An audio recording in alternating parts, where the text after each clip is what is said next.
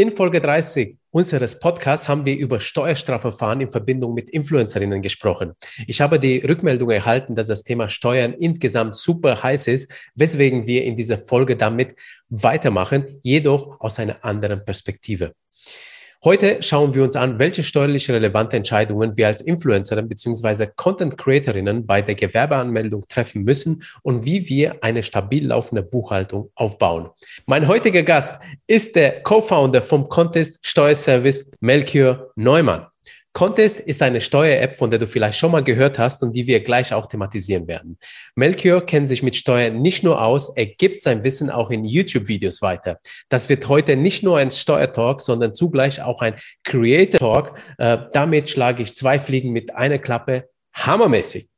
Bevor wir loslegen, möchte ich dich aber noch bitten, unseren Podcast zu abonnieren, zum Beispiel mit fünf Sternen auf Spotify oder mit ein, zwei Sätzen im Apple Podcast. Für uns Podcasterinnen ist das wirklich eine ganz wichtige Sache und dafür danke ich dir auch schon mal dafür.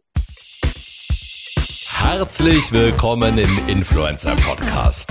Tiefe Einblicke in die Creator-Szene. Menschen teilen ihre wertvolle Erfahrung mit dir. Durch die Sendung für dein Host Petro Leuthold. Hi und herzlich willkommen im Influencer Podcast, lieber Melchior.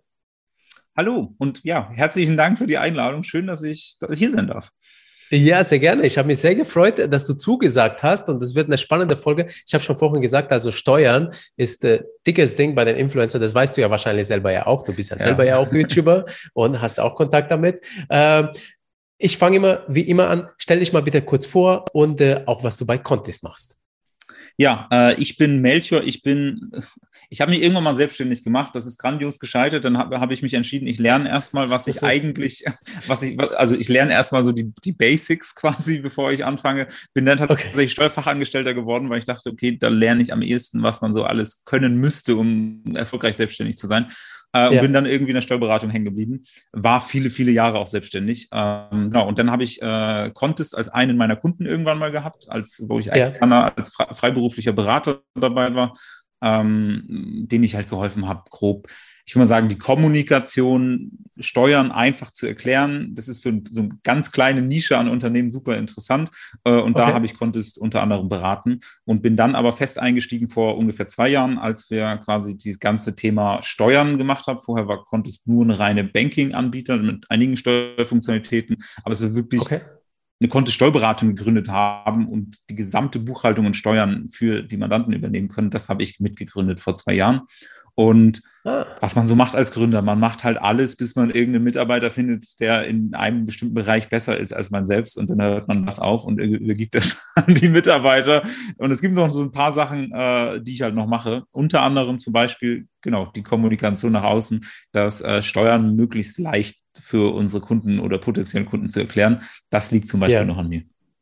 Ja, genau. Äh, du hast ja einen YouTube-Account, beziehungsweise ich habe gesehen, also Contis hat insgesamt ja drei YouTube-Accounts und äh, ähm, äh, auf einem bist du ja sehr, sehr aktiv. Habt ihr auch schon 2000 Abonnenten, äh, über 2000 äh, bisher aufgebaut und äh, ich habe gesehen, die Zugriffe auf deinen Videos sind auch sehr, sehr hoch. Du, du bringst das ja auch sehr schön bei, also das Thema Steuern in deinen Videos. wie bist du eigentlich dazu gekommen, dass du jetzt diesen Kanal öffnest? Tatsächlich war der Hintergedanke gar nicht so die, das Marketing, sondern es war eher so, dass ich, ich habe am Anfang auch die, die Onboarding, also die Willkommensgespräche mit den Kunden geführt und so weiter. Wir sind angekommen, yeah. waren eine reine Finanz-App rund um, um Banking-Anbieter und dann sind wir irgendwann hingegangen und haben gesagt, okay, lass uns eine Steuerberatung, also haben, es wurde eine Steuerberatungsgesellschaft gegründet und ich habe okay. am Anfang die ganzen Willkommensgespräche geführt und die Kunden grob erklärt, worauf sie achten müssen und so weiter. Und da habe ich yeah ehrlicherweise gemerkt, so bei sechs, sieben Gesprächen am Tag, du erzählst halt schon zu 80 Prozent immer die gleichen Themen, weil jemand, der digital arbeitet als Selbstständiger, hat immer die gleichen Fragen. Und ich ja. habe mir irgendwann gedacht, wenn ich mal so die 20 häufigsten Fragen einfach systematisch vorbereitet schon beantworte, ähm, ja. dann kann ich mir eine ganze Menge an Zeit sparen, indem ich nicht fünfmal am Tag das Gleiche erzähle. Und das war tatsächlich ja. der Grund, warum wir die allerersten Videos, die Gott sei Dank nicht mehr online sind, weil sie echt, echt schlimm waren und ich sie mir persönlich nicht mehr angucken kann. Ähm, aber das war der Grund, warum wir die ersten Videos aufgenommen haben.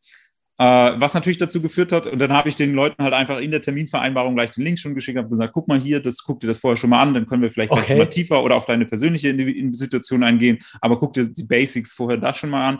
Ja. Ähm, und das hat halt dazu geführt, dass wir auch in, in einem Stunde Beratungsgespräch schon viel, viel weiter kommen konnten, weil die Grundlagen, ah, also wir hatten schon eine Basis, auf die wir aufbauen konnten. Und ja, genau, ja. das war eigentlich der Grundgedanke am Anfang. Natürlich bin ich nicht ganz blind äh, in der heutigen Zeit und ich weiß natürlich, dass wenn du guten Content veröffentlichst, dass der auch gesehen wird von Leuten, die nicht unbedingt deine, deine Kunden sind, die dann aber durch den Content vielleicht Interesse haben, bei dir Kunde zu werden. War mir natürlich auch klar, dass das potenziell auch ein Kanal werden kann, um neue Kunden anzusprechen oder zu gewinnen. War ja. aber tatsächlich am Anfang gar nicht der Auslöser, sondern ich wollte einfach nicht zehnmal am Tag das gleiche erzählen. Einfach, äh, okay, okay. Und, und äh, okay, also das hat ja auch anscheinend geklappt. Das ist ja super spannend, was du gerade gesagt hast, äh, weil, weil da, ich glaube, da können sich viele Unternehmen gerade das da äh, bei dir abschauen, einfach die häufigsten Fragen zu beantworten, davor Links setzen und die Leute dann äh, darauf hinschicken. Und äh, so, so bauen sie nicht nur Reichweite auf, sondern können weiter mit ihren Kunden kommen. Also das ist echt ein guter Tipp es ist, glaube ich, auch so der Punkt, also das ist auch der Grund gewesen, warum ich sie aufgenommen habe, weil das Beratungsgespräch anschließend war ja mit mir und ich wollte unbedingt, ja. dass die, dass die Leute halt nicht von irgendeinem Video, also viele Videos gab es ja auch schon.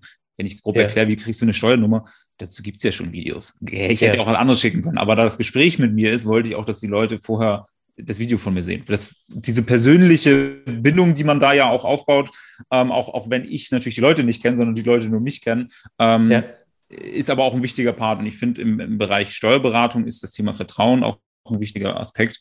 Und ich bin ja. ganz bei dir. Da können ganz, ganz viele Unternehmen alles, wo es um Beratung geht, alles, wo es um sehr viel Erklären von Abläufen geht, ähm, denke ich, dass Video ein hervorragendes Format ist. Ähm, also drängt sich jetzt auf. Versicherungen ist für mich das Riesenthema, was man machen kann. Aber auch wenn ich ja. komplexere Dienstleistungen habe oder auch Maschinen habe oder so. Und da geht es mir ja auch nicht darum, jetzt 200.000 Klicks auf ein Video zu bekommen.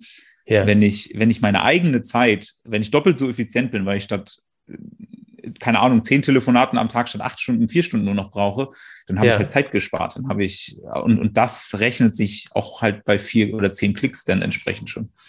Ja, ja, absolut. Und äh, hast du das Gefühl, dass du jetzt noch kompetenter wirkst, dadurch, dass du ja, ich sag mal, einfach, wenn man sich die Videos anschaut online, ja, dann, dann äh, äh, kriegst du ja auch eine gewisse so, so, so eine Kompetenzsteigerung in der Wahr Wahrnehmung. Hast, hast du, äh, also ist das bei dir so der Fall, dass die, die Leute irgendwie noch mehr vertrauen, als wenn du jetzt einfach nur mh, hm, ein Erstgespräch hättest und man den Gegenüber nicht kennen würde, also dich? Auf jeden Fall. Also, weil die Videos natürlich hoch, also auch pro, äh, produziert sind, sind natürlich so eingesprochen, dass ich das alles ordentlich und auf den Punkt äh, beschrieben, ja. Äh, klar äh, rüberbringen kann. Das ist natürlich in je, nicht in jedem Telefonat der Fall. Das ist halt manchmal einen guten Tag, manchmal einen schlechten. Nach dem zehnten Telefonat am gleichen Tag hat man dann auch irgendwann vielleicht den Faden verloren oder denkt, man hatte, hätte schon was gesagt, aber war das ein Telefonat vorher. Das ist ja auch der Fall. Und diese Videos, die sind halt so auf, auf, ich will mal sagen, auf den Punkt, das Beste, was ich zu diesem Thema sagen konnte, in einem Video zusammengefasst, was natürlich dazu ja. führt, dass das immer quasi das Optimum ist. Das ist so der eine Punkt. Der andere Punkt ist tatsächlich, ich bereite mich halt ganz speziell davor und wir haben jetzt 150 Videos, glaube ich, aufgenommen schon. Es ja. ist ja nicht immer Wissen, dass ich jederzeit immer parat habe. Manchmal gucke ich mir bei einigen Themen, wo ich mich eine Weile nicht mit beschäftige, meine eigenen Videos an und denke mir so, ach Mensch, da war ich aber klug, als ich das Video aufgenommen habe. ist, ist, ja nichts, was ich jederzeit auf Abruf sofort weiß. Ja, Deswegen ja, ist, ja. Es auch, ist es auch so, dass ich mich manchmal überrascht bin von der eigenen Klugheit, dass ich sowas mal wusste und in einem Video gesagt habe. Kenne ich sehr gut, ja, von mir. Äh, ich habe auch tatsächlich ein paar spannende Steuerfragen ähm, jetzt für dich äh, vorbereitet und äh, bin auch auf die Antworten gespannt, auch ein paar sehr spezielle Fragen. Äh, davor würde ich aber gerne dich noch ein bisschen besser kennenlernen, ähm, beziehungsweise auch Contest. Wie groß ist eigentlich Contest und in welchen Ländern seid ihr aktiv? Ähm, wir sind nur in Deutschland aktiv.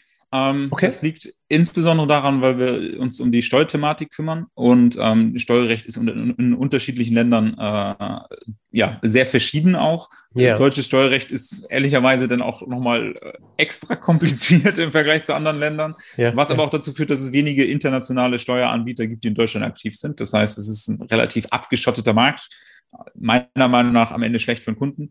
Ähm, aber deswegen ja. bleiben wir auch eine ganze Weile noch in Deutschland ähm, weil da gibt es noch in der Breite noch so viele Selbstständigen, denen wir weiterhelfen können, dass wir da noch eine ganze Weile weiter wachsen können. Grundsätzlich kann man, kann man sagen, also von Mitarbeiteranzahl sind wir ungefähr 200 Mitarbeiter in Berlin mit Contest. Also okay, nicht, nicht mehr ganz am Anfang. Ähm, ja. Und genau, Kundenanzahl muss man also sagen, also wir, wir haben ja zwei Angebote quasi. Einmal äh, das reine Banking-Angebot, also die reine App-Nutzung. Da haben wir ja. einen mittleren fünfstelligen äh, Anzahl an Kunden. Ähm, okay. Hm. Und ähm, bei genau, bei, bei, bei den Steuerkunden liegen wir im, im, in einem vierstelligen äh, Bereich. Okay, okay, spannend, spannend. Also da kommen wir noch tiefer drauf zu sprechen auf Contest, äh, äh weil ich finde, euer Service, wie ihr das äh, äh anbietet, äh, Banking, Steuerberatung zusammen und auch noch automatisierte Steuerberatung. Ähm, das will ich noch verstehen, wie das funktioniert, ja. weil das klingt spannend. Darüber reden wir auch noch mal nachher. Äh, ähm, eins vorweg noch. Ähm, du bist ja auch Inhaber, beziehungsweise du hast das, Port das Portal steuerazubi.com äh, gegründet, vor acht Jahren mittlerweile schon, habe ich auf LinkedIn gesehen. Ja. Ähm, äh, erzähl mal, äh, äh, war das die eine Selbstständigkeit, die du mal hattest am Anfang und wo du gescheitert bist? Das glaube ich jetzt aber nicht, weil nee. es läuft ja immer noch. Ja? ich wollte wollt gerade sagen, das ist die eine, die ich relativ früh angefangen habe, die noch erfolgreich sind. Alle anderen, die gescheitert sind, die habe ich bei LinkedIn einfach mal verschwiegen. Ähm, tatsächlich, tatsächlich ist Contest meine, meine sechste Gründung. Das heißt, ich habe schon einiges gegründet. Ah, Ah, krass. Ähm, ich würde aber sagen, dass Steuerazubi, also es ist eine Karriereseite für Leute, die gerne in der Steuerberatung Karriere machen wollen. Ähm, die okay. finden da alle Informationen rund um Ausbildung, Studium, welche Gänge, was ist der richtige Arbeitgeber, woran erkenne ich den und all diese ganzen Themen. Ähm, das ist quasi so die eine Seite, das ist so da, wo ja. ich auch die Reichweite aufbaue. Und mit der Reichweite und der vielen Leser, die ich darüber aufgebaut habe, war ich natürlich interessanter Kooperationspartner und Werbepartner für Kanzleien, für Anbieter, die Steuerfachangestellte und Steuerberater gesucht haben als, äh, als Arbeitgeber. Und okay. es ist jetzt so eine Art Plattform, irgendwie so im Sinne von so einer Karrierenetzwerkplattform, wo ich natürlich Geld von den, von den, von den Arbeitgebern nehme, um, um dann quasi Zugriff auf, die, auf den jungen Nachwuchs zu bekommen. Ja. Ähm, die, die ganze Branche hat ein großes, Nachwuchs, ein großes Nachwuchsproblem, dass ganz viele sich super schwer tun, junge Mitarbeiter zu finden. Ähm, okay. Für mich persönlich war das aber so der Eintritt in, ich würde mal sagen, in die Bloggerwelt. Ich würde mich nie als Influencer bezeichnen, aber ich habe halt gebloggt und hatte eine große Reichweite und hatte auch in der Spitze über 100.000 Klicks im Monat auf der Webseite, wow, ähm, was super. natürlich dann dazu führt, dass ich mich auch mit ich würde mal sagen, den ganzen Geschäftsmodellen rund um, wie kann man eigentlich Reichweite monetarisieren, wie kann man Werbepartner machen und so. Das waren so meine ersten Schritte. Und ja, wie du sagst, ist 2013, sind acht Jahre, so dürften dieses Jahr noch neun Jahre werden. Äh, das ist ja. dann schon, schon, schon eine Weile. Äh, und seitdem beschäftige ich mich grob auch mit dem Geschäftsmodell Reichweite als Geschäftsmodell quasi. Äh, oder ah, heutzutage okay. Influencer. Das hätte man vor neun Jahren wahrscheinlich noch nicht so ge ja, genannt. Ja.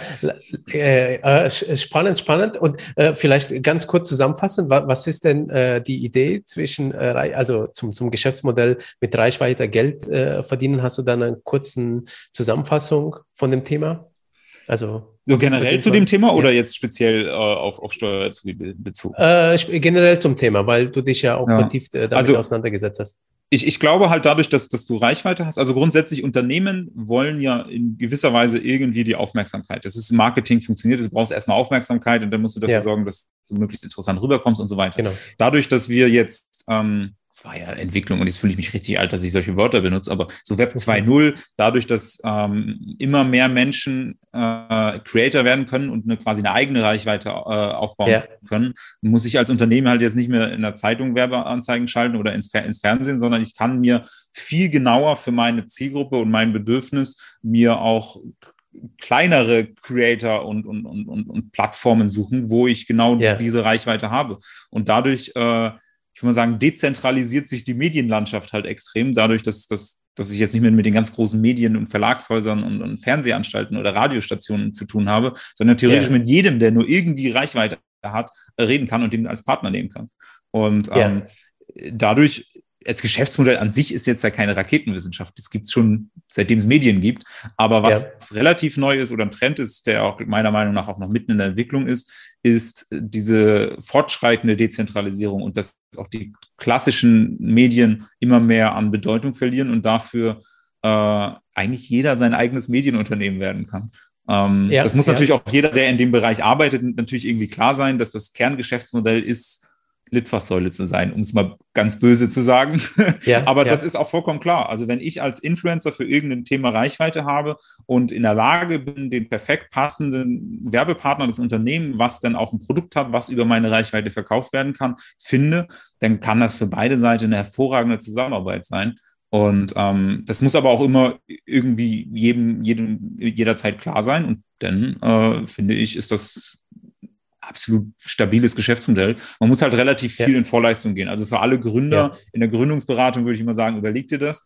Das dauert, bis du die Reichweite hast, bis du tatsächlich die Einnahmen hast. Wenn du jetzt anfängst, keine Ahnung, als Webdesigner zu arbeiten, Webdesignerin und du setzt dich hin und designst eine Webseite, dann kannst du danach eine Rechnung stellen und du wirst viel mehr Geld verdienen in den ersten drei Monaten, als wenn du als Content Creator anfangen willst. Das dauert Absolut. Monate und Jahre, bis du erstmal die Reichweite hast, dass du davon leben kannst. Absolut, ja. Also kann ich nur bestätigen und auch jetzt mit unserem Magazin, weil im Prinzip, also, äh, also das Influencer-Magazin ist ein Startup innerhalb von unserer Agentur. Äh, äh, und äh, also ich merke selber, du musst echt viel in Vorleistung gehen, damit äh, erst ja. einmal, wie du sagst, Reichweite aufbaust und dann äh, bisschen was verdienst. Äh, hast du dich auch mit alternativen Geschäftsmodellen für Influencer äh, außerhalb der Werbeplatzierung beschäftigt? Ich würde mal sagen, das ist ja das, was ich gerade auch mache mit dem YouTube-Kanal, den wir machen. Ähm, äh, am Ende werd, baue ich dadurch jetzt eine Reichweite auf. Auch da würde ich mich nie als Influencer bezeichnen, aber am Ende ja. sind wir jetzt ja gerade ein Unternehmen und gehen eigentlich den anderen Weg und überlegen, okay, können wir uns Influencer einkaufen? Ja, können wir. Machen wir zum Teil auch, aber ja. besser wäre es, wenn wir halt selbst zum Influencer werden. Ähm, und dadurch ja, haben wir ein eigenes Produkt und das kann natürlich auch ähm, jeder Influencer selbst. Jeder Influencer kann selbst Produkte entwickeln, was zu seinem Thema passt. Das kann physische Produkte sein. Also ich meine, so, so ja. Amazon, FBA-Geschichte, Dropshipping und so ein Zeug muss ich, glaube ich, jetzt niemand erzählen, dass du grundsätzlich White-Label-Produkte äh, anbieten kannst, die du irgendwo importierst, produzieren lässt und unter deinem Namen verkaufst. Was ja. natürlich immer auch einen Kapitaleinsatz benötigt, weil du, weil du Produktionskosten hast. Was immer einfacher ist, ist natürlich Informationen zu verkaufen. Also wenn ich jetzt, ja. ich könnte auch, wenn ich jetzt alleine Steuer-YouTuber wäre als Hauptbusiness, dann würde ich wahrscheinlich ja. anschließend ein Buch oder einen Kurs verkaufen, wie du Steuern sparen kannst oder deine Buchhaltung am besten im Griff hast, ähm, weil für ein Buch äh, oder ein Kurs irgendwie äh, PDF, was ich dann verkaufen kann, habe ich halt sehr niedrige Produktionskosten. Ähm, ja. Das würde ich machen, wenn ich es jetzt als One-Man-Show alleine machen würde. Ähm, okay. Aber das sind natürlich alles, äh, ich kann natürlich, ich kann natürlich meine eigenen Produkte am Ende auch verkaufen. Das ist wohl gar, gar nicht das Problem. Und wenn ich eine, denn so große Reichweite habe, dann gibt es in der Regel auch genug große Unternehmen, die großes Interesse haben, mit mir äh, zusammen Produkte zu entwickeln. Muss man nur mal gucken, was macht Capital Bra oder Shirin David, die bringen jetzt ja. Eistees raus und sowas. Das wird ja nicht deren Idee gewesen sein, sondern da ist ein großer Produzent auf die zugekommen, hat gesagt, oder sieht's, oder hat Capital Bra nicht auch eine Pizza rausgebracht? Pizza, doch. Also, ja, ja, ja. Eben, das, das gibt ja immer so, mehr. Oder ja. wenn ich mir die äh, Kardashians angucke, die ihre Beauty-Linien haben und so weiter. Das sind ja alles in Anführungszeichen ihre eigenen Produkte. Ähm, ja. Die dadurch natürlich aber einen Wert gewinnen, weil das teuerste für Unternehmen ist ganz häufig das Marketing. Und wenn du das Marketing quasi als erstes hast und dir dann die Community aufgebaut hast und dann genau. durch die Nähe von dir zu Gruppe ist die Produktentwicklung anschließend, das richtige Produkt für diese Zielgruppe zu finden, viel, viel, viel einfacher als für ein klassisches Unternehmen, was quasi mit dem Produkt anfängt. Deswegen würde ich auch genau. jedem eigentlich, jedem Unternehmen immer anfangen, beschäftige erst mit der Kundengruppe, baue da idealerweise eine Reichweite, eine Community auf und danach wird es viel, viel einfacher sein, das perfekte Produkt für die zu entwickeln. Ja, du, ich habe mich also, gestern ja. äh, genau darüber unterhalten mit einem äh, guten Freund. Äh, 23 Jahre alt ist er und äh, hat jetzt schon ein Millionen-Business äh, auf Amazon äh, äh, aufgebaut, indem er sich einfach nur auf Amazon Reviews äh, durchgelesen hat von bestimmten Produkten und hat dann einfach, äh, ich sag mal, geschaut, was gibt es auf dem Markt, äh, worüber klagen die Leute bei diesen Produkten und hat einfach sein eigenes Produkt gemacht mit, mit einem Hersteller und äh, das ist jetzt äh, ähm, gar nicht so lang her und äh, für dieses Jahr hat er ähm, erwartet er mehrere, mehrere Millionen Umsatz. Also ziemlich krass, ja. Also wirklich 23-jähriger Kerl, unglaublich, ja. Eben und diese aber, Geschichten, die gibt es ja, ja, durchaus häufiger. Also und das ist natürlich, genau. aber der Grundstein ganz häufig ist, du musst wissen, wie du das verkaufst, wenn du das machst. Wenn er der genau. nie die Möglichkeit oder das Verständnis dafür gehabt hätte, wie er eine Zielgruppe erreicht, an die er es dann verkaufen kann, hat er keine Chance. Und deswegen glaube ich, ist Reichweite, das Influencer-Dasein äh, in irgendeiner Form wahnsinnig wichtig und meiner Meinung nach sollte dieser Schritt tatsächlich auch kommen, bevor du dein Produkt fertig hast. Ja, genau, genau, genau, ja. Und wenn das Produkt fertig ist, geht es mit, ja, mit dem Business los oder wenn die ersten Kooperationspartner loslegen. Und deswegen lass uns mal tiefer in Steuern äh, eintauchen. Ähm, und zwar, ich möchte gerne die wichtigsten Entscheidungen und Schritten durchgehen, die wir als Content Creatorinnen und Influencerinnen mit Beginn der Selbstständigkeit treffen und gehen müssen, um jetzt eine stabile Buchhaltung aufzubauen, ja, ja. damit wir unterm Strich gut schlafen können, weil ja. dann weiß man, das Finanzamt kann uns nichts haben und äh, das ist doch schon mal das Wichtigste bei dem Ganzen, ja. Ähm, also, äh, beginnend, lass uns mal von Beginn der Selbstständigkeit äh, äh, loslegen und zwar mit dem Schritt der Gewerbeanmeldung. Da habe ich ein paar Fra äh, spannende Fragen vorbereitet. Ähm, wann ist denn der richtige Augenblick, um ein Gewerbe überhaupt anzumelden? Ich glaube, das fragen sich nämlich die meisten, die irgendwo mal anfangen, vielleicht auch mal ein Angebot kriegen, ein Produkt geschenkt zu bekommen oder vielleicht sich jetzt denken, ach jetzt äh, äh, werde ich selbstständig und äh, keine Ahnung, werde Millionär. Wann ist der richtige Augenblick, ein Wichtig, Gewerbe anzumelden? Wichtiger Punkt, das Gewerbe sollte angemeldet sein, bevor die Million auf dem Konto ist. okay, also dann, dann haben wir schon mal die erste Aussage. erste Aussage. Tatsächlich ist ein wichtiger Punkt, ähm, man sollte sich ganz am Anfang ähm, Gedanken machen, nee, ich würde mal sagen, ein erster Punkt ist, man muss sich mit dem Thema Steuern, Gewerbeanmeldung und so weiter beschäftigen, wenn man äh, quasi eine nachhaltige Tätigkeit, mit denen man Einnahmen generieren möchte. Das heißt, wenn ich bei, auf YouTube Videos drehe und ich fange an als Hobby, als Spaß und so weiter, klick dann aber auf Partnerprogramm, äh, mich ums Partner, fürs Partnerprogramm zu bewerben, damit ich das auch monetarisieren kann, mache ich ja. das jetzt, um Einnahmen zu erzielen. Ähm, das ist spätestens der Moment, wo Hobby vorbei ist, weil plötzlich fließt, fließt Geld. Und das ist auch in den ganzen okay. anderen Bereichen der Fall. Ähm, ich möchte aber, also deswegen Beginn der Geschäftstätigkeit, sagt man so schön. Das heißt, sobald man das wirklich als, als Business auch betrachtet. Ähm, tatsächlich möchte ich aber vorher auch nochmal sagen, das Ganze ist nicht so schlimm, wie es klingt, weil alle viele sagen so, ach nee, da muss ich Steuern bezahlen, das habe ich ja gar keine Lust und überhaupt, äh, das ist ja super ungünstig für mich, weil keiner hat Lust auf Steuern oder Buchhaltung. Wenn du aber Steuern auf deine Einnahmen erzielst, bedeutet das auch immer, dass du deine Ausgaben auch steuerlich wirksam machen kannst. Und du kannst auch Verluste machen. Ich zum Beispiel, also ich nehme mal mich als Beispiel, ich kann auch viele andere Beispiele nehmen, aber bei mir weiß ich, dass ich ja. damit einverstanden bin, dass ich meine Zahlen nenne. Ich habe ja. äh, an, angefangen, ich habe als Steuerfachangestellter gearbeitet, habe, hast du schon erwähnt, meine Webseite aufgebaut und ich habe in den ersten zwei Jahren nur Verluste gemacht. Ich habe mir einen Laptop gekauft, okay. ich habe mir eine Kamera gekauft, ich habe ja. mir einen Schreibtisch gekauft, an dem ich arbeite, ich habe mir Website-Hosting gekauft, ich habe mir diverseste Tutorials auch gekauft auf Udemy, wie man was machen kann und so weiter. Ich habe da viel, viel, viel Geld reingesteckt in den ersten Jahren und ich habe in den ersten zwei Jahren äh, jeweils 5.000 bis 7.000 Euro äh, Verlust gemacht pro Jahr. Ich hatte keinen Cent Einnahme. Ich hatte ja. eine Idee, wie ich in Zukunft Einnahmen produziere, aber diese 5.000 bis 7.000 Euro Betriebsausgaben, die konnte ich schon absetzen, weil ich auch da vorher schon mein Gewerbe angemeldet habe.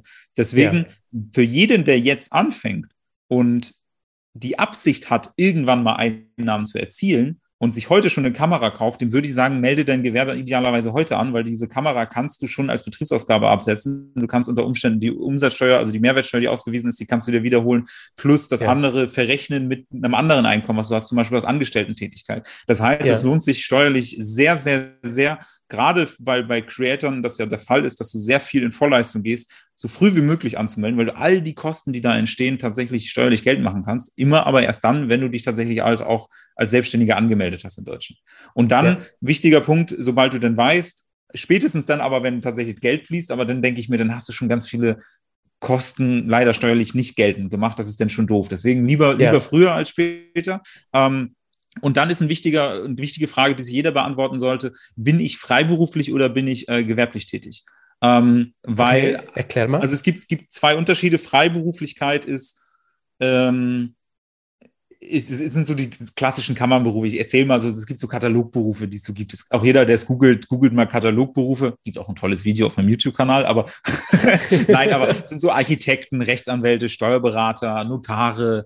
Äh, das sind alles so diese freien Berufe. Dazu gehört aber zum Beispiel auch sowas wie Bildberichterstatter, äh, Autor. Ja. Also wenn ich schriftstellerisch tätig bin, ausschließlich ähm, oder auch Künstler. Wenn ich künstlerisch tätig bin und in erster Linie zum Beispiel auf YouTube Kurzfilme produziere und wirklich äh, meine Kunst eine gewisse Schöpfungstiefe hat, dann äh, bin ich Freiberufler. Da muss ich nämlich gar kein Gewerbe anmelden. dann äh, brauche ich keinen Gewerbeschein. Ah. Und dann bin ich Freiberufler so, okay. und melde mich ja. quasi direkt beim Finanzamt an. Hat den großen Vorteil, dass ich weniger Arbeit habe. Also meine Buchhaltung ist eine vereinfachte Form der Buchhaltung, immer unabhängig auch vom Gewinn. Ähm, okay. Und on top äh, muss ich keine Gewerbesteuer zahlen. Das heißt, äh, ich muss eine Steuererklärung weniger machen. Ich zahle dafür ein bisschen mehr Einkommensteuer, aber ich, ich habe eine okay. komplette Steuerart weniger, äh, die ich zahlen yeah. muss. Ähm, das Problem ist, es engt immer so ein bisschen ein. Also ähm, klar würden jetzt alle Leute sagen, natürlich ist es Kunst. Wenn ich jetzt, keine Ahnung, auf Instagram Bilder mache, künstlerischen Anspruch hat irgendwie fast jeder, wenn ich Bilder äh, veröffentliche. Das Problem ja. ist, sobald das Kerngeschäftsmodell dann irgendwann abweicht hinzu, ich verkaufe auf Amazon äh, White-Label-Produkte oder habe ein PDF, ein E-Book, was ich verkaufe und, und bring, ja. mach's Shirin David nach und bring Eistee raus. Ja. Das ist keine künstlerische Tätigkeit. Und dann müsstest du im Zweifel um, um quasi deine, deine, deine Kunst separat zu halten, noch ein zweites, dritte, vierte Selbstständigkeit anzumelden für deine gewerblichen Tätigkeiten. Und dadurch wird es dadurch wird's kompliziert. Das heißt, jeder, der sagt, ich will wirklich nur zum Beispiel künstlerisch tätig sein, sage ich, mach Freiberufe. Sobald es okay. für dich potenziell in Frage kommt, in Zukunft auch gewerbliche Tätigkeiten zu machen, würde ich sagen, melde dich lieber von vornherein als Gewerbe an. Äh, dann hast ja. du nämlich keinen Ärger und da fliegst du nicht raus. Es ist nämlich immer nachteilhaft, sich als Freiberufler anzumelden und später stellt das Finanzamt in der Prüfung fest, mh, hm, war eigentlich gewerblich. Das ist finanziell immer doof. Ähm, aber das ist ein wichtiger Punkt. Okay. Weil wenn du zum Gewerbeamt gehst und dich anmelden möchtest und du bist eigentlich Freiberufler, zum Beispiel Künstler, sagt ja. dir das Gewerbeamt das nicht. Das heißt, die sagen dir nie, du bist hier falsch, du kannst dich nicht anmelden, sondern die, wie so deutsche Bürokraten, die arbeiten das halt einfach ab. Die haben ja. einen Antrag und bearbeiten den. Das sind keine Berater, ja, ja. die dir sagen, ey, hallo, du bist ja eigentlich vollkommen falsch, du musst gar nichts bei uns, äh, bei das uns stimmt. Ähm. Diese Erfahrung habe ich auch mit äh, äh dem Finanzamt. Und, und, deswegen, und deswegen ist es wahnsinnig wichtig zu wissen, okay, Beginn der Geschäftstätigkeit, erste Frage, die du stellen müsstest, ist dann freiberuflich oder Gewerbe und nur als Gewerbetreibender gehst du tatsächlich zum Gewerbeamt und holst den Gewerbeschein. Als Freiberufler, also als Künstler beispielsweise oder Journalist, machst du das nicht, sondern bist freiberuflich. Okay, alles klar. Und wenn ich jetzt beim Gewerbeamt bin, dann kann ich ja nebenberuflich oder hauptberuflich ein Gewerbe anmelden. Ja. Ähm, was sind jetzt die Unterschiede, mal kurz erklärt, und welche Option sollte ich denn wann wählen? Ähm, tatsächlich hat steuerlich gibt es da gar nicht so viel Unterschied. Also das Steuergesetz kennt mehrere Einkunftsquellen okay. und du musst deine ja, jährliche Einkommensteuererklärung ähm, für alle deine Einkünfte machen. Das heißt, wäre jetzt ja. in dem Fall äh, zum Beispiel eine Angestellten-Tätigkeit und, und, und äh, eine, eine Selbstständigkeit, ähm, und du musst sie eh zusammenrechnen. Tatsächlich ja. ist dieses Haupt- und Nebenberufliche insbesondere für die Krankenkasse interessant, ähm, weil wenn du über eine gewisse okay. Größe oder auch Stundenumfang arbeitest, ähm, dann musst du dich separat nochmal krankenversichern. Deswegen ja. würde ich tatsächlich sagen, mach so, wie es am, am realistischsten ist. Wenn du parallel anfängst, was zu machen, würde ich immer nebenberuflich machen. Dann bist du mit deiner nebenberuflichen Selbstständigkeit unter Umständen nämlich von der Krankenversicherung mitversichert von deiner Haupttätigkeit. Das bist ja. du aber nie, wenn du dich als hauptberuflich selbstständig anmeldest. Ähm, aber das sind eher so Krankenversicherungssachen. Ich, ich persönlich sage, weil ich auch einige Creator kenne und wir einige als Mandanten haben, ist, wenn du anfängst, ja. hab einen Hauptjob, bezahl da ganz normal mit deinen Gehaltsabrechnungen werden ja Sozialversicherungen bezahlt, äh, wird Steuern schon abgeführt und all so ein Zeug. Ja. Du bist nebenberuflich einfach selbstständig, kannst da unter Umständen sogar Verluste machen, was für dich günstig ist. Das kannst du nämlich dann jährlich verrechnen mit der Lohnsteuer, die du die ganze Zeit ja. bezahlt hast. Und du musst keine separate Krankenversicherung mehr bezahlen, weil du über deinen Hauptjob quasi mitversichert bist.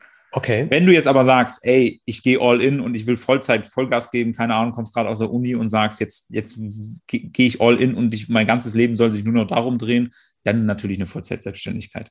Dann musst du okay. dich aber halt selbst auch um deine Krankenversicherung und so weiter kümmern. Ja, ja. Weißt du zufällig, ob äh, ähm, jetzt, äh, wenn sich einer als Content Creator irgendwie anmelden, anmeldet, er auch in die KSK kommt? Also KSK zur Erklärung, das ist die Künstlersozialkasse, das ist eine spezielle äh, Krankenversicherung, die, äh, wo die Freiberufler eben, die Künstler, Autoren, äh, äh, Drehbuchautoren und was da Musiker reinkommen. Ähm, und äh, da, das ist ziemlich schwer reinzukommen. Die, äh, die, die Krankenversicherung ist günstiger und man zahlt auch automatisch in die Rentenversicherung darüber ein. Ähm, und äh, im Vergleich dazu ist die klassische Krankenversicherung zum Beispiel bei der AOK oder irgendeine andere Krankenkasse oder die private Krankenversicherung Versicherung. Ähm, und ich, ich frage aber speziell jetzt äh, ähm, äh, Creator, Influencer, KSK, passt das zusammen oder ist zu wenig Kunst dabei?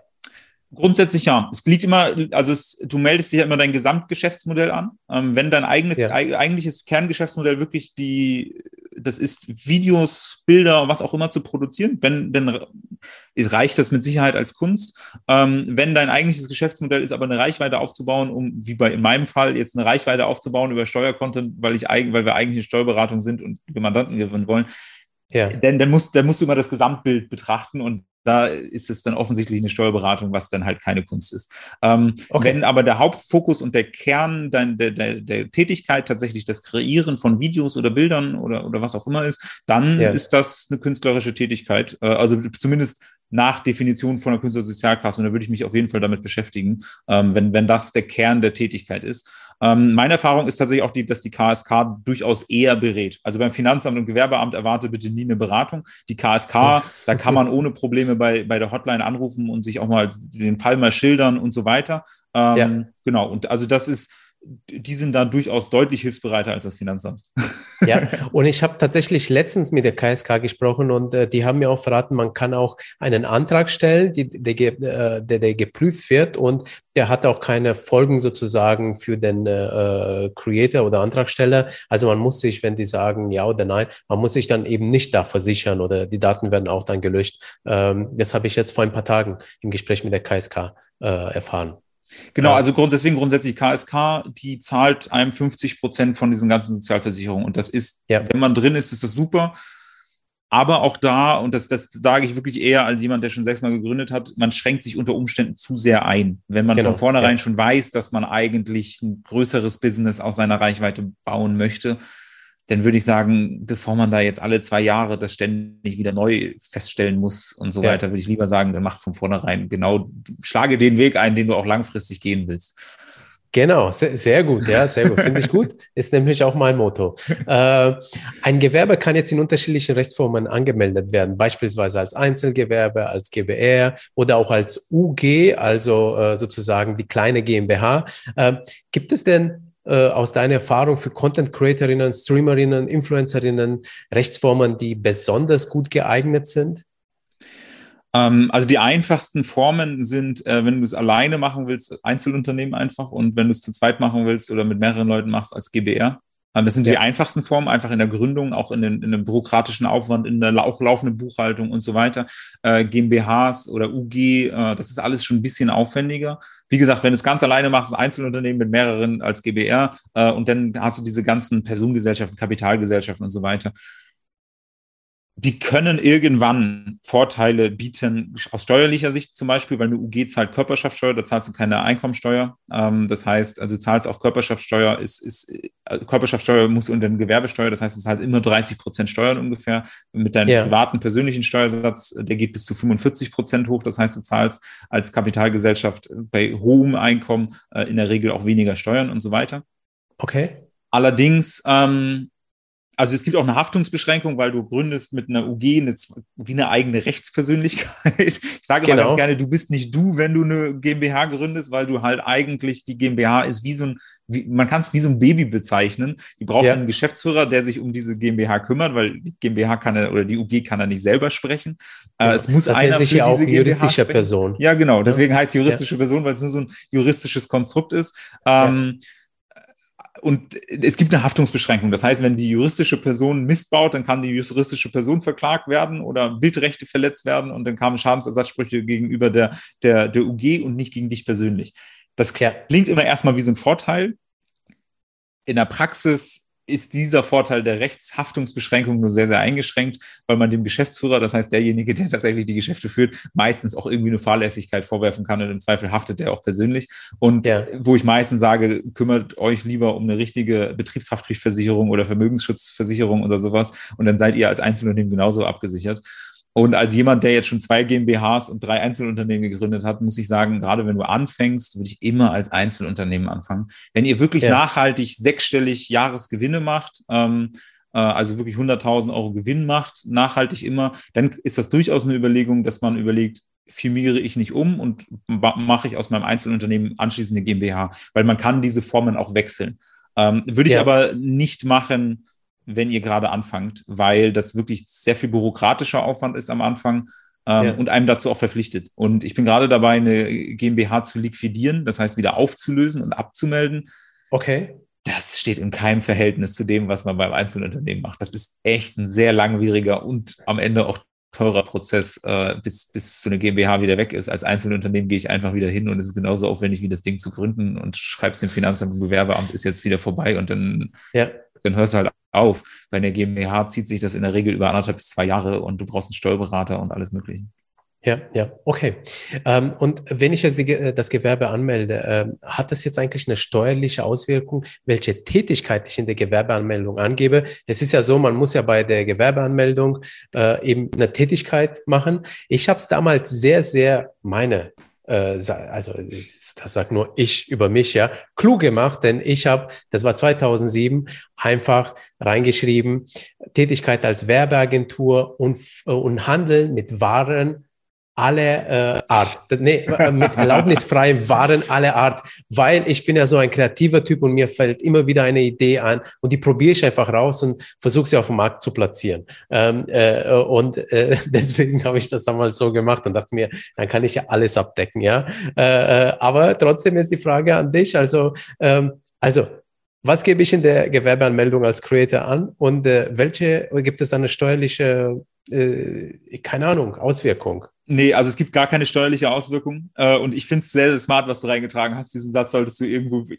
idealerweise irgendwo teilen oder so, weil das wirklich so, das eine, so diese eierlegende Wollmilchsau ist. Äh, das ist tatsächlich auch immer mein Tipp. Bleibt so allgemein wie möglich, weil wenn ihr gründet, ja. ihr, ihr, wisst noch nicht, was ihr in einem Jahr, in zwei Jahren macht. Und das Nervigste ist, wenn du da jedes Jahr hinlaufen musst und sagst, jetzt mache ich auch noch das, jetzt mache ich auch noch das, jetzt mache ich auch noch das. Ja. Deswegen ja. hat keine steuerlichen Auswirkungen. Mein persönlicher Tipp aus Erfahrung von ein paar Gründungen ist immer, ähm, schreib, beschreibst du allgemein wie nur irgendwie möglich. Content Creator würde ich auch noch nicht mal das sagen, weil was ist, wenn du plötzlich eingebucht wirst als Werbegesicht für eine Werbekampagne, aber nicht mehr auf deinen Kanal? Dann bist du ja nicht mehr der Content Creator, dann bist du plötzlich das Werbegesicht. Das ja. ist dann streng genommen, bist du ja nicht mehr der Creator des Contents. Ähm, ja. Oder was ist, wenn du ein E-Book schreibst, dann bist du auch, ja, okay, das ist Content Creator vielleicht, aber wenn du über Amazon Produkte verkaufst, auch wieder schwierig. Deswegen würde ich auch eher sowas wie Marketingdienstleistungen oder Online-Marketingdienstleistungen für, oder dein Satz, hervorragend, der deckt eigentlich alles ab. Ähm, hat, deswegen hat überhaupt gar keine Nachteile. Du kannst danach aber tun und lassen, was du willst eigentlich.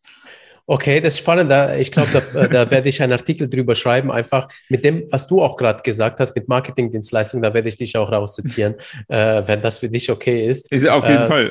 Weil, weil ich glaube, das ist echt ein Problem. Also was schreibt man da rein? Es gibt ja den Job Content Creator nicht als äh, so offiziellen Job. Ja, es gibt ja keine Ausbildung. Influencer, ja, und es, auch, auch, ich würde ja. mal sagen, als Content Creator kannst du ganz unterschiedliche Geschäftsmodelle haben. Also genau. ich meine, du kannst ja, also wenn ich nur auf YouTube bleibe, ich kann ja eigene Produkte verkaufen, ich kann Fremde als Affiliate Marketing verkaufen, ich kann auch einfach nur vom, äh, vom Amazon Partnerprogramm von mir ist auch, aber von dem, von dem YouTube Partnerprogramm auch einfach äh, leben. Das ist so ganz, ganz unterschiedliche Dinge, die aber in ganz unterschiedliche Kategorien sind. Plötzlich bin ich Versand, Versandhandel oder Informationsding ja, genau. oder ich bin Werbepartner oder ich bin genau. rein künstlerische Partner.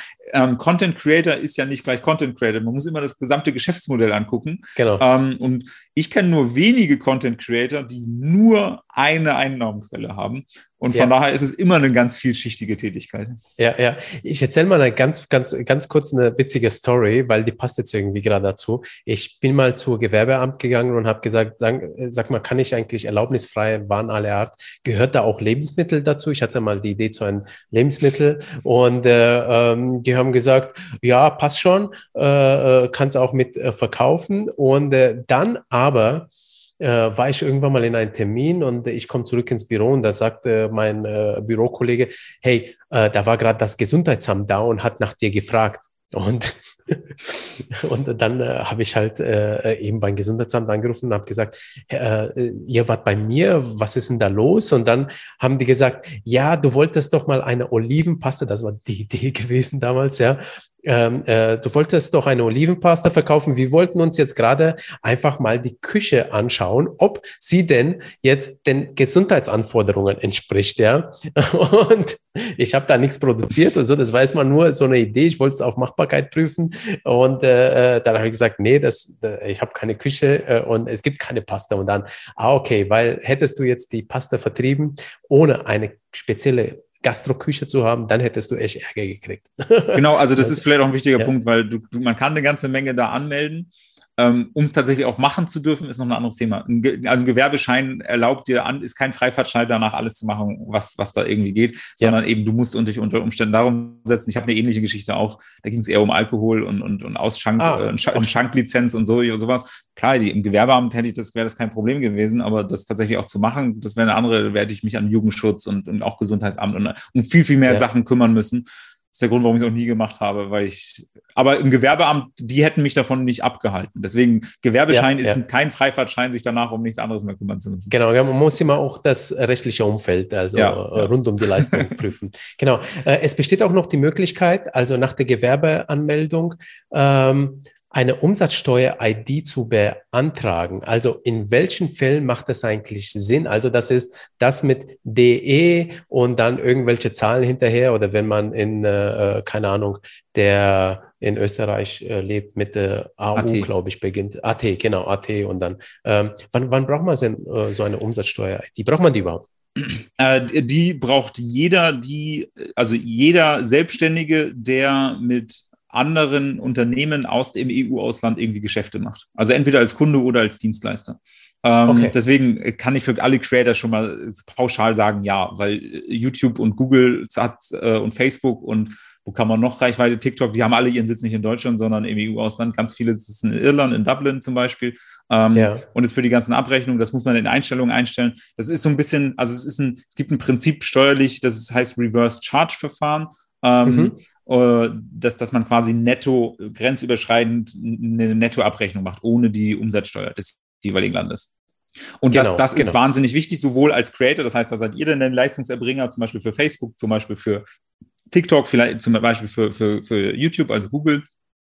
Und auf der anderen Seite aber auch, wenn ihr Leistungen einkauft. Das heißt, wenn ihr irgendein Taskmanagement-Tool habt oder wenn ihr ein Time-Tracking-Tool habt oder wenn ihr Buchhaltungssoftware habt, die alle ihren Sitz nicht in Deutschland haben oder auf Amazon ist ja auch das gleiche, Amazon sitzt in Luxemburg, dann äh, braucht ihr, auch da müsst ihr in den Einstellungen eure Umsatzsteueridentifikationsnummer eintragen, um eine Nettorechnung zu bekommen. Das heißt, ihr zahlt quasi, ihr kauft dann bisschen umgangssprachlich stark vereinfacht. Er kauft dann aber quasi die, diese Dienstleistung, diese Software als Unternehmer ein und zahlt dafür diese Umsatzsteuer äh, weniger. Das heißt, ihr zahlt auch genau. weniger tatsächlich oder Adobe Creative Cloud sitzt, glaube ich, auch in Irland. Ich weiß nicht überall, wo die sitzen, aber genau, auch genau, EU-Ausland. Ja, ja. ähm, das heißt, Adobe sitzt auch äh, nicht in Deutschland und ihr zahlt dann tatsächlich weniger für, für diese Leistung, wenn ihr das da angebt. Mal abgesehen davon, genau. ihr es müsst, ist es für euch aber auch finanziell vom Vorteil und diese Nummer kostet halt nichts. Das heißt, äh, die kann man ja. im Fragebogen zur steuerlichen Erfassung, also bei der steuerlichen Registrierung einfach beantragen, kann man aber auch später noch machen äh, online, dass man die ba Nummer beantragen äh, kann. Ich empfehle sie sowieso jedem, die, weil sie verpflichtet halt zu gar nichts, ähm, aber ja. Äh, es ist immer doof, wenn man sie nicht hat und dann aber eigentlich bräuchte.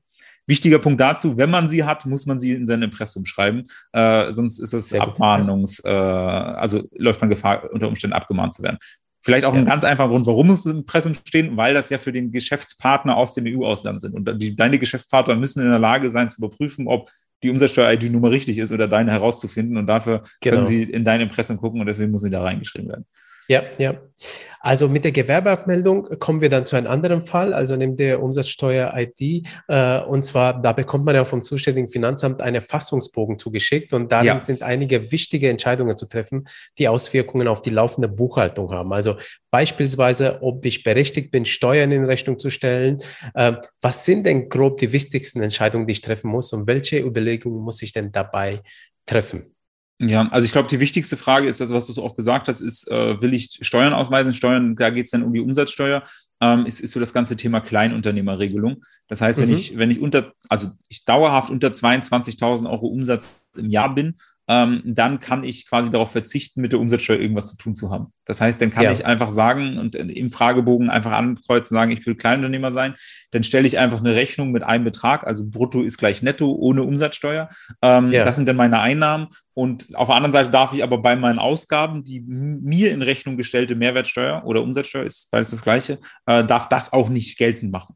Das heißt, ja. darauf darf verzichten, ist finanziell tatsächlich gar nicht immer günstiger. Es ist aber deutlich weniger Arbeit, weil man keine äh, monatlichen oder quartalsweisen Umsatzsteuervoranmeldungen machen muss. Es reicht eigentlich, wenn man einmal im Jahr seine, seine Buchhaltung macht und seine Steuererklärung macht.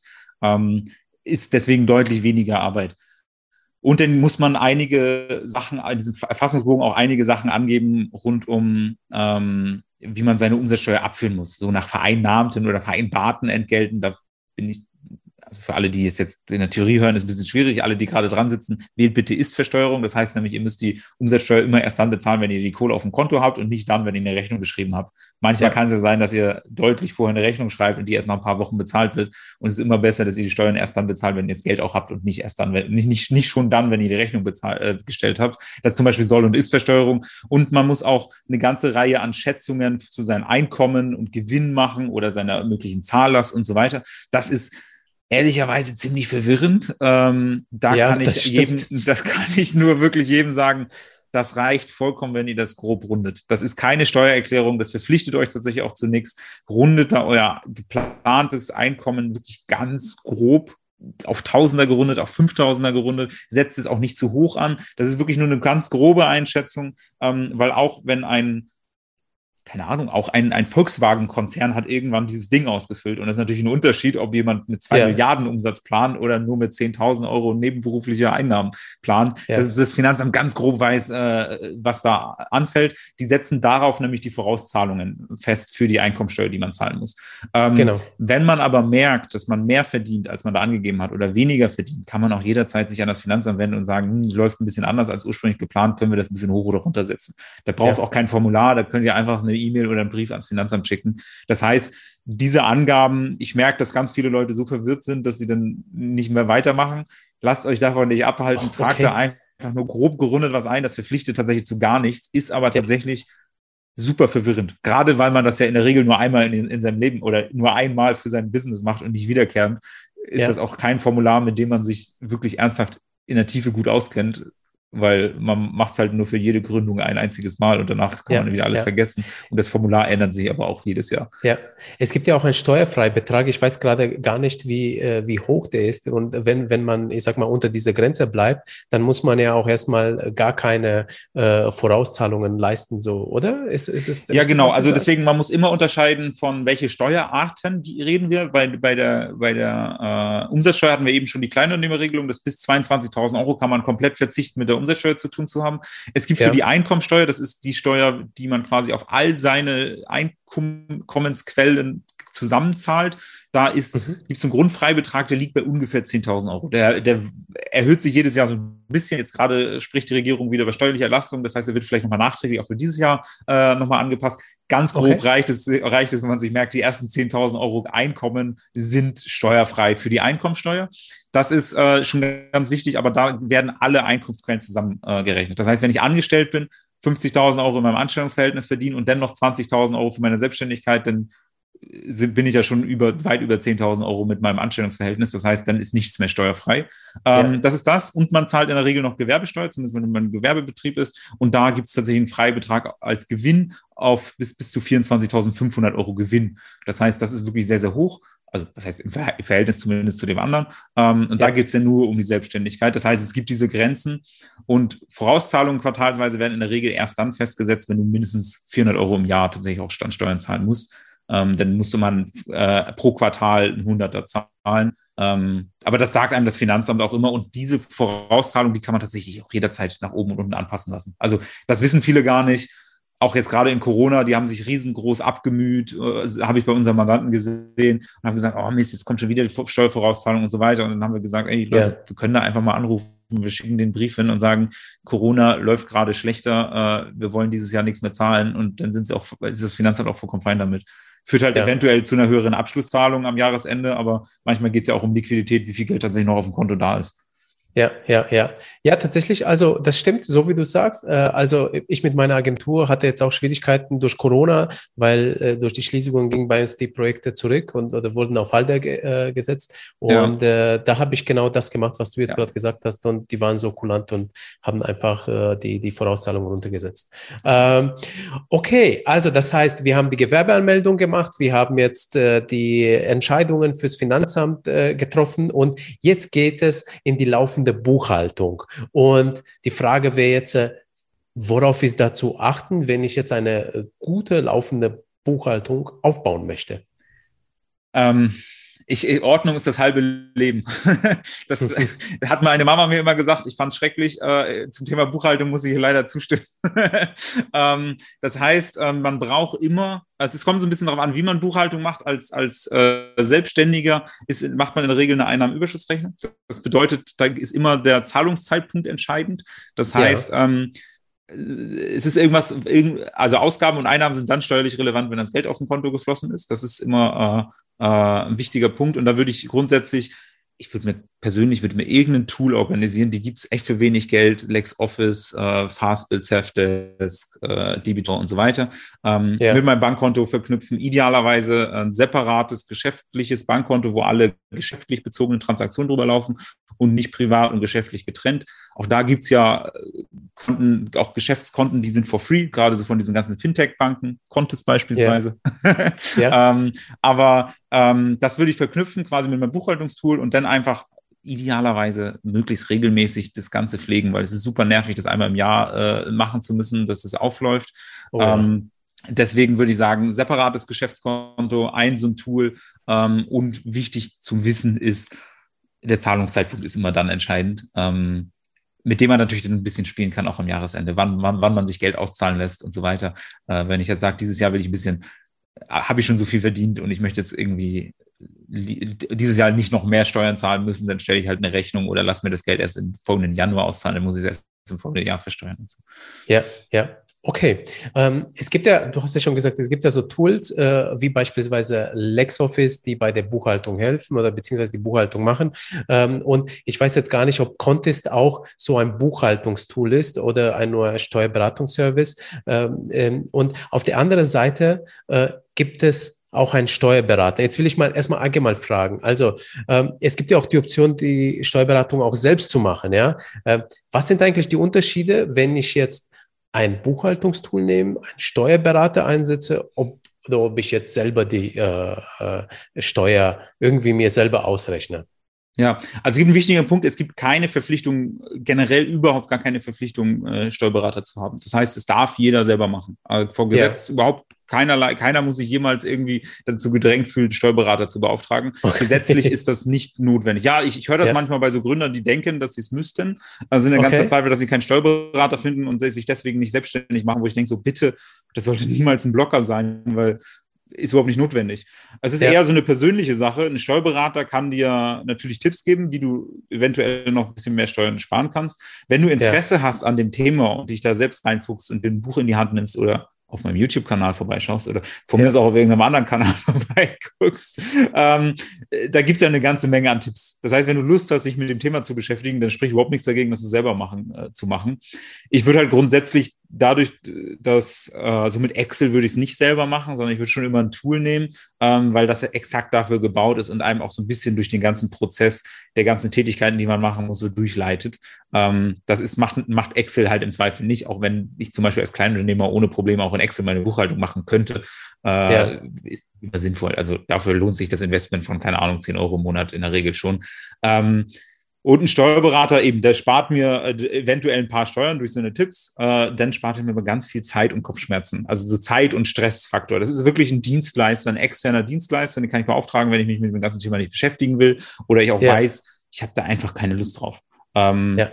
Ich bin, ich habe das Ganze studiert und habe auch eine Ausbildung gemacht im Bereich Steuern. Ich habe trotzdem für meine Firma immer einen Steuerberater gehabt. Ja, ja. Nicht, weil ich brauchte, brauchte diesen Tipps-Part nicht, dieses Wissen, also das Wissen brauchte ja. ich nicht aber ich, es hat mich trotzdem gestresst und Zeit gekostet. Und das wollte ich halt auch nicht ja, machen. Ja. Ich wollte mit meiner Zeit lieber, lieber an coolen Projekten arbeiten und das machen, warum ich selbstständig geworden bin und, und nicht meine Buchhaltung. Und deswegen habe ich mir Steuerberater genommen. Ähm, das heißt, das muss jeder so ein bisschen selber entscheiden. Traue ich es mir zu? Habe ich mir überhaupt Lust damit zu beschäftigen?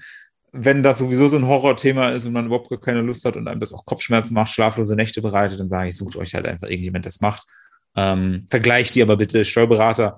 Die ganze Branche ist noch so ein bisschen leider so vor zwei Jahrzehnten stehen geblieben. Und viele sind noch nicht so ganz digital, wenn man hingeht und ja. sagt, ja, oder man sagt, man ist Content Creator und der Steuerberater guckt einen komisch an und versteht überhaupt nicht, was er macht, dann ist es der Falsche. Dann, dann, dann ja. ja, ja, ja, ja. Das ist ein echt wichtiger Tipp. Also ich habe auch die Erfahrung, dass äh, viele Steuerberater mit äh, Creator, also diesen neuen digitalen Geschäftsmodell noch nicht so Erfahrung haben und sich da manchmal schwer tun, einfach, warum auch immer. Ja. Ähm, es ist halt einfach kein Beruf, den es seit 20 Jahren gibt. Deswegen sage also es, es ist, ist, ja, ja. ist ein bisschen böse, wenn ich sage, sie sind stehen geblieben in der Zeit. Das trifft auch nicht auf alle Steuerberater zu, aber die Branche generell ist schon sehr traditionell und oldschool noch. Und ich glaube auch, ja. da wird sich noch viel tun in den nächsten Jahren, muss sich tun. Aber es ist, ja, wenn ihr anfangt mit Creator und Affiliate Marketing und, und solchen Sachen, und sind nur, man sieht schon, wie die Fragezeichen in den Augen stehen, dann äh, nehmt euch einen anderen. Aber ja, ja. am Ende soll ein Steuerberater, sollt ihr auch nicht einen Steuerberater dafür bezahlen, dass ihr ihm euer oder ihr euer Geschäftsmodell erklärt. Und das, so, ist aber so meine ist Erfahrung, es. dass das häufig der Fall ist. Eine Stunde Beratungsgespräch und dann muss ich mir eine halbe Stunde mein Geschäftsmodell erklären. Ja. Dafür bezahle ich ja nicht meinen Berater. Ja, ja, ja, genau, genau, genau, absolut, absolut. Äh, jetzt würde ich trotzdem das Thema nochmal Buchhaltungstool und Steuerberaten ganz kurz äh, gegenübersetzen. Und zwar in der Werbung liest man ja oft, dass man bei der Nutzung von Buchhaltungstools äh, kein Steuerberater mehr benötigt. Also ist das wirklich so? Ja, also wie gesagt, du kannst alles alleine machen. Es ist okay. rechtlich vollkommen fein. Wichtig ist natürlich, dass man vorher einen Überblick darüber verschafft, was muss man rechtlich eigentlich alles tun. Ähm, ja. Das ist als äh, Einzelunternehmen, das ist so dieses, was ich vorhin angesprochen hatte, als Einzelunternehmen gibt es deutlich weniger Auflagen, da macht man in der Regel eine Einnahmenüberschussrechnung, als eine UG oder GmbH muss man ähm, eine doppelte Buchführung machen, also äh, mit Gewinn- und Verlustrechnung, man muss seinen Jahresabschluss beim Bundesanzeiger veröffentlichen, da gibt es noch eine ganze Menge mehr Auflagen, wo ich immer sagen würde, ey, wenn ihr die GmbH macht, dann solltet ihr das wirklich mindestens studiert haben oder wirklich Ahnung davon haben. Als Einzelunternehmen reicht es, um mal um, um, beim Beispiel zu bleiben, wenn ihr LexOffice einfach nehmt, ein Kontos-Geschäftskonto hat, könnt ihr connecten mit LexOffice. Da könnt ihr eure Umsatzsteuer drüber machen, ihr könnt zusammenfassende Meldung machen, ihr könnt eure äh, äh, quasi die ganzen, äh, diese Einnahmenüberschussrechnung machen. Ihr könnt quasi mit einem Klick theoretisch dann die Daten auch an Smartsteuer, an so ein Steuererklärungstool äh, geben und könnt damit eure Einkommensteuererklärung, Umsatzsteuer und Gewerbesteuererklärung machen. Das heißt, die Kombination, ah, spannend. Kombination Contest, LexOffice, äh, Smartsteuer ähm, kostet auf ein Jahr gerechnet, lass mich lügen, gibt es unterschiedliche Pakete, aber ganz grob 300, 350 Euro und damit kannst okay. du alle deine rechtlichen Auflagen als Einzelunternehmen oder Einzelunternehmerin kannst du vollkommen ohne Problem machen und brauchst dann überhaupt keinen Steuerberater mehr nehmen. Und habt ihr beim Banking auch, sind darin auch äh, alle Buchungen, also kostenlos in den Preisen mit reingerechnet? Oder, ja, oder also werden die nicht extra abgerechnet für einzelne Buchungssätze oder so. Hm, okay, ja. Das klingt spannend. auch für mich. Ich, ich, ich, hoffe doch, ich hoffe doch, dass wir unseren ja, Job nicht so schlecht machen. ja, ja, also äh, ich bin ja noch bei einer traditionellen Bank, sage ich jetzt mal, und äh, da zahle ich noch für jede Buchung äh, einen bestimmten Betrag und da sammelt sich dann schon, also weil ich recht viele Buchungen im Mon äh, Monat Absolut. habe. Äh, okay, äh, alles klar. Ähm, also du hast schon gesagt, doppelte Buchführung, wenn man GmbH hat, dann braucht man eine Bilanz, also da, da kommen extra Kosten hinzu, ansonsten immer Einnahmenüberschussrechnung, das ist das das Einfachste, was man so macht. Ich glaube, ja, genau. Als, ja. als Einzelunternehmen kann das sein, also wenn als Freiberufler, also deswegen auch da, es ist, es ist alles ein bisschen komplex, deswegen sorry an alle, die das hören oder sehen und denken so, Gott, äh, aber äh, als Freiberufler, das heißt, wenn du keinen Gewerbeschein hast, dann bist du auch, musst du immer eine Einnahmenüberschussrechnung machen. Wenn du als Einzelunternehmen ein Gewerbe gegründet hast, dann musst du, wenn du über 60.000 Euro Gewinn im Jahr bist, im folgenden Jahr ähm, oder 600.000 Euro, 600.000 Euro Umsatz, das heißt wirklich ordentlich stolz, ehrlicherweise für ein Einzelunternehmen, ja. ähm, äh, aber auch 60.000 Euro Gewinn das überschreitet man durchaus, dann kann das sein, dass das Finanzamt dich im folgenden Jahr dazu aufführt, jetzt auch zu bilanzieren. Und dann musst du auch eine doppelte Buchführung als Einzelunternehmen machen. Du musst dann aber trotzdem deine Jahresabschlüsse nicht veröffentlichen, äh, veröffentlichen und so. Das heißt, auch dann würde dir LexOffice helfen. Da ist nur die Gewinnkalkulation ein bisschen eine andere. Bei einer Bilanzierung ähm, musst du schon Steuern auch darauf zahlen, wenn du zum Beispiel eine Rechnung schreibst. Wenn ich am 31.12. eines Jahres eine Rechnung schreibe, dann muss ich ja. die, wenn ich bilanziere, noch in dem Jahr versteuern, weil die Rechnung, also die Leistung in dem Jahr stattgefunden hat.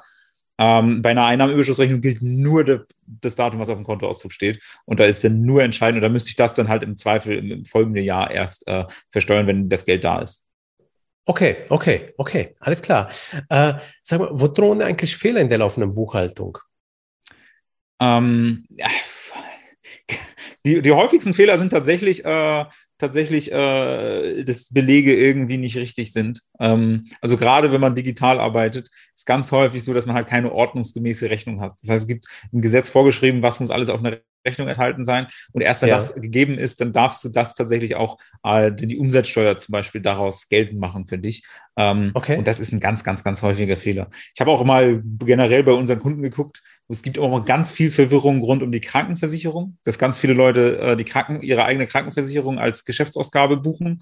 Ähm, ja. Ist auch falsch. Ähm, weil ja. immer, man muss immer unterscheiden, wo kann man was steuerlich geltend machen. Viele ja. kennen das und haben das abgespeichert, oh, das kann ich von der Steuer absetzen. Das heißt aber nicht immer, dass man es als Betriebsausgabe von der Steuer absetzen kann. Ja. Und da, da, da, merke ich, dass das, also ich, ich sehe ja, was unsere Kunden in unserem System machen, da sehe ich, dass es relativ häufig Verwirrung gibt, ähm, weil sowas wie Krankenversicherung oder seine alte, eigene Altersvorsorge, die sind steuerlich absetzbar. Spenden kann man auch von der Steuer absetzen, man kann Arztrechnungen von der Steuer absetzen. Das alles sind aber Ausgaben, die nur in der privaten Einkommensteuererklärung angesetzt werden. Genau. Also die Genau. normale genau. Steuererklärung. Das heißt, die haben in der Buchhaltung eigentlich auch auf dem Geschäftskonto gar nichts zu suchen, sondern die immer privat bezahlen und die macht man einmal im Jahr in seiner Einkommensteuererklärung. Die ja. sind aber nicht dafür da, in seiner laufenden Buchhaltung schon zu berücksichtigen. Ja. Und jetzt habe ich so zweimal, zweimal Sachen gesagt, wo, wo ich fast den erhobenen Zeigefinger böse äh, sage und sage, oh, das dürft ihr nicht. Ähm, was ich aber auf der anderen Seite auch sehe, dass viele Leute zu viel Angst haben, äh, Dinge von der Steuer abzusetzen. Grundsätzlich kann man nämlich alles als Geschäftsausgabe absetzen, was dir dazu dient, Einnahmen zu generieren. Und gerade als Content Creator, wenn ich irgendwas kaufe und ich benutze das in den Videos, dann brauche ich das als Betriebsausgabe. Dann kann, man, kann das alles abgesetzt werden. Wenn ich ja. irgendwo mit dem Flugzeug hinfliege und das dokumentiere und das nur dafür nutze, diese Flugreise oder sowas, ähm, dann, dann ist das eine Geschäftsausgabe. Ich kann äh, ja. Beratungen, ich kann Messebesuche, ich kann Kongresse, überhaupt diese Geschäftsreisen, äh, das kann ich alles absetzen. Und ich kriege bei ganz vielen Leuten mit, letzte Woche eine ganz witzige Frage bekommen. Der hat okay. eine Webseite und YouTube, wo er über, über Wassersport berichtet und so. Und um okay. Fotos zu machen und zu filmen, wollte er ein Schlauchboot kaufen und hat irgendwie Angst gehabt, äh, das Schlauchboot als Geschäftsausgabe abzusetzen, weil er gesagt hat, naja, das ist ist halt ein Schlauchboot, ähm, wo ich gesagt habe, naja, das ist dein Job, dass du da hinfährst und Fotos machst und filmst und so weiter. Selbstverständlich ist das eine Betriebsausgabe. Und das sehe ich ganz, ganz häufig, dass das nicht, äh, dass die Leute Angst haben, das abzusetzen. Ähm, und, und, dann machen um, es nicht, ja. Ein privates Beispiel von, von, von also meine Mama ist äh, Hebamme zum Beispiel. Die macht äh, so Geburtsvorbereitungskurse, Schwangeren-Yoga äh, und solche Sachen. Und die nimmt Entspannungsmusik von Spotify natürlich. Ähm, ja Natürlich kann sie dann, Spotify nutzt sie betrieblich. Sie kann nicht die gesamten Kosten absetzen, weil sie nutzt es auch privat. Aber sie hat das dann geschätzt und gesagt, okay, die Hälfte brauche ich ungefähr für die Arbeit und die andere Hälfte brauche ich für privat. Und dann kann ja. sie die Hälfte von ihrem Spotify, die Hälfte von ihrem Spotify-Abo selbstverständlich als Betriebsausgaben absetzen. Oder ja. Audible, wenn, wenn du Hörbücher hörst, die dich in der Business und deiner Selbstständigkeit voranbringen, setz diese Kosten bitte als Betriebsausgabe ab. Und da ja, sehe ich, dass ganz, ganz viele Leute Angst davor haben, äh, weil sie irgendwie Angst haben, dass das Finanzamt dann irgendwie das verbietet mein Lieblingssatz da ist immer, das Finanzamt ist nicht die Unternehmerpolizei, die dir verbieten darf, was du absetzen kannst und was nicht. Die Unternehmer und die Selbstständigen, die sind diejenigen, die äh, und das unternehmerische Risiko auch einschätzen können und so weiter. Das Finanzamt ist nur dafür da, ich würde mal sagen, die, die Berechnung der Steuer richtig zu stellen, aber die sind keine allgemeine Unternehmerpolizei, die dir vorschreiben dürfen, was du absetzen kannst und was nicht. Okay, spannend, spannend. Aber da kann ich dir auch eine äh, kurze äh, witzige Geschichte erzählen. Und zwar, ich habe mal meinen Steuerberater gefragt, mh, hm, ob ich denn äh, nicht äh, meinen Friseur absetzen kann, weil ich ja auch vor der Kamera hier stehe. Ja, ja. hat er gesagt, nee, das geht leider nicht. nee, deswegen, also es gibt da ein paar Bereiche, die sind sehr, sehr schwierig. Kleidung ist auch echt wahnsinnig schwierig. Genau, Kleidung ähm, auch nicht, ja. Es ist wahnsinnig schwierig. Das muss wirklich es quasi muss der private Gebrauch der Kleidung muss quasi ausgeschlossen sein. Genau. Ähm, und das, das macht es das macht's wirklich ganz, ganz schwierig. Und es gibt so ein paar, würde ich mal sagen, so ein paar Hot Topics, die werden immer wieder diskutiert, auch vom Finanzamt. Dazu gehört Kleidung und Friseur. Wir haben tatsächlich auch ein paar Mandanten, die sind so Moderatoren oder Keynote-Speaker, die stellen sich auf die ja. Bühne, die haben auch gesagt, naja, ich muss ja gut so aussehen für einen Auftritt. Ich so, ja, stimmt schon.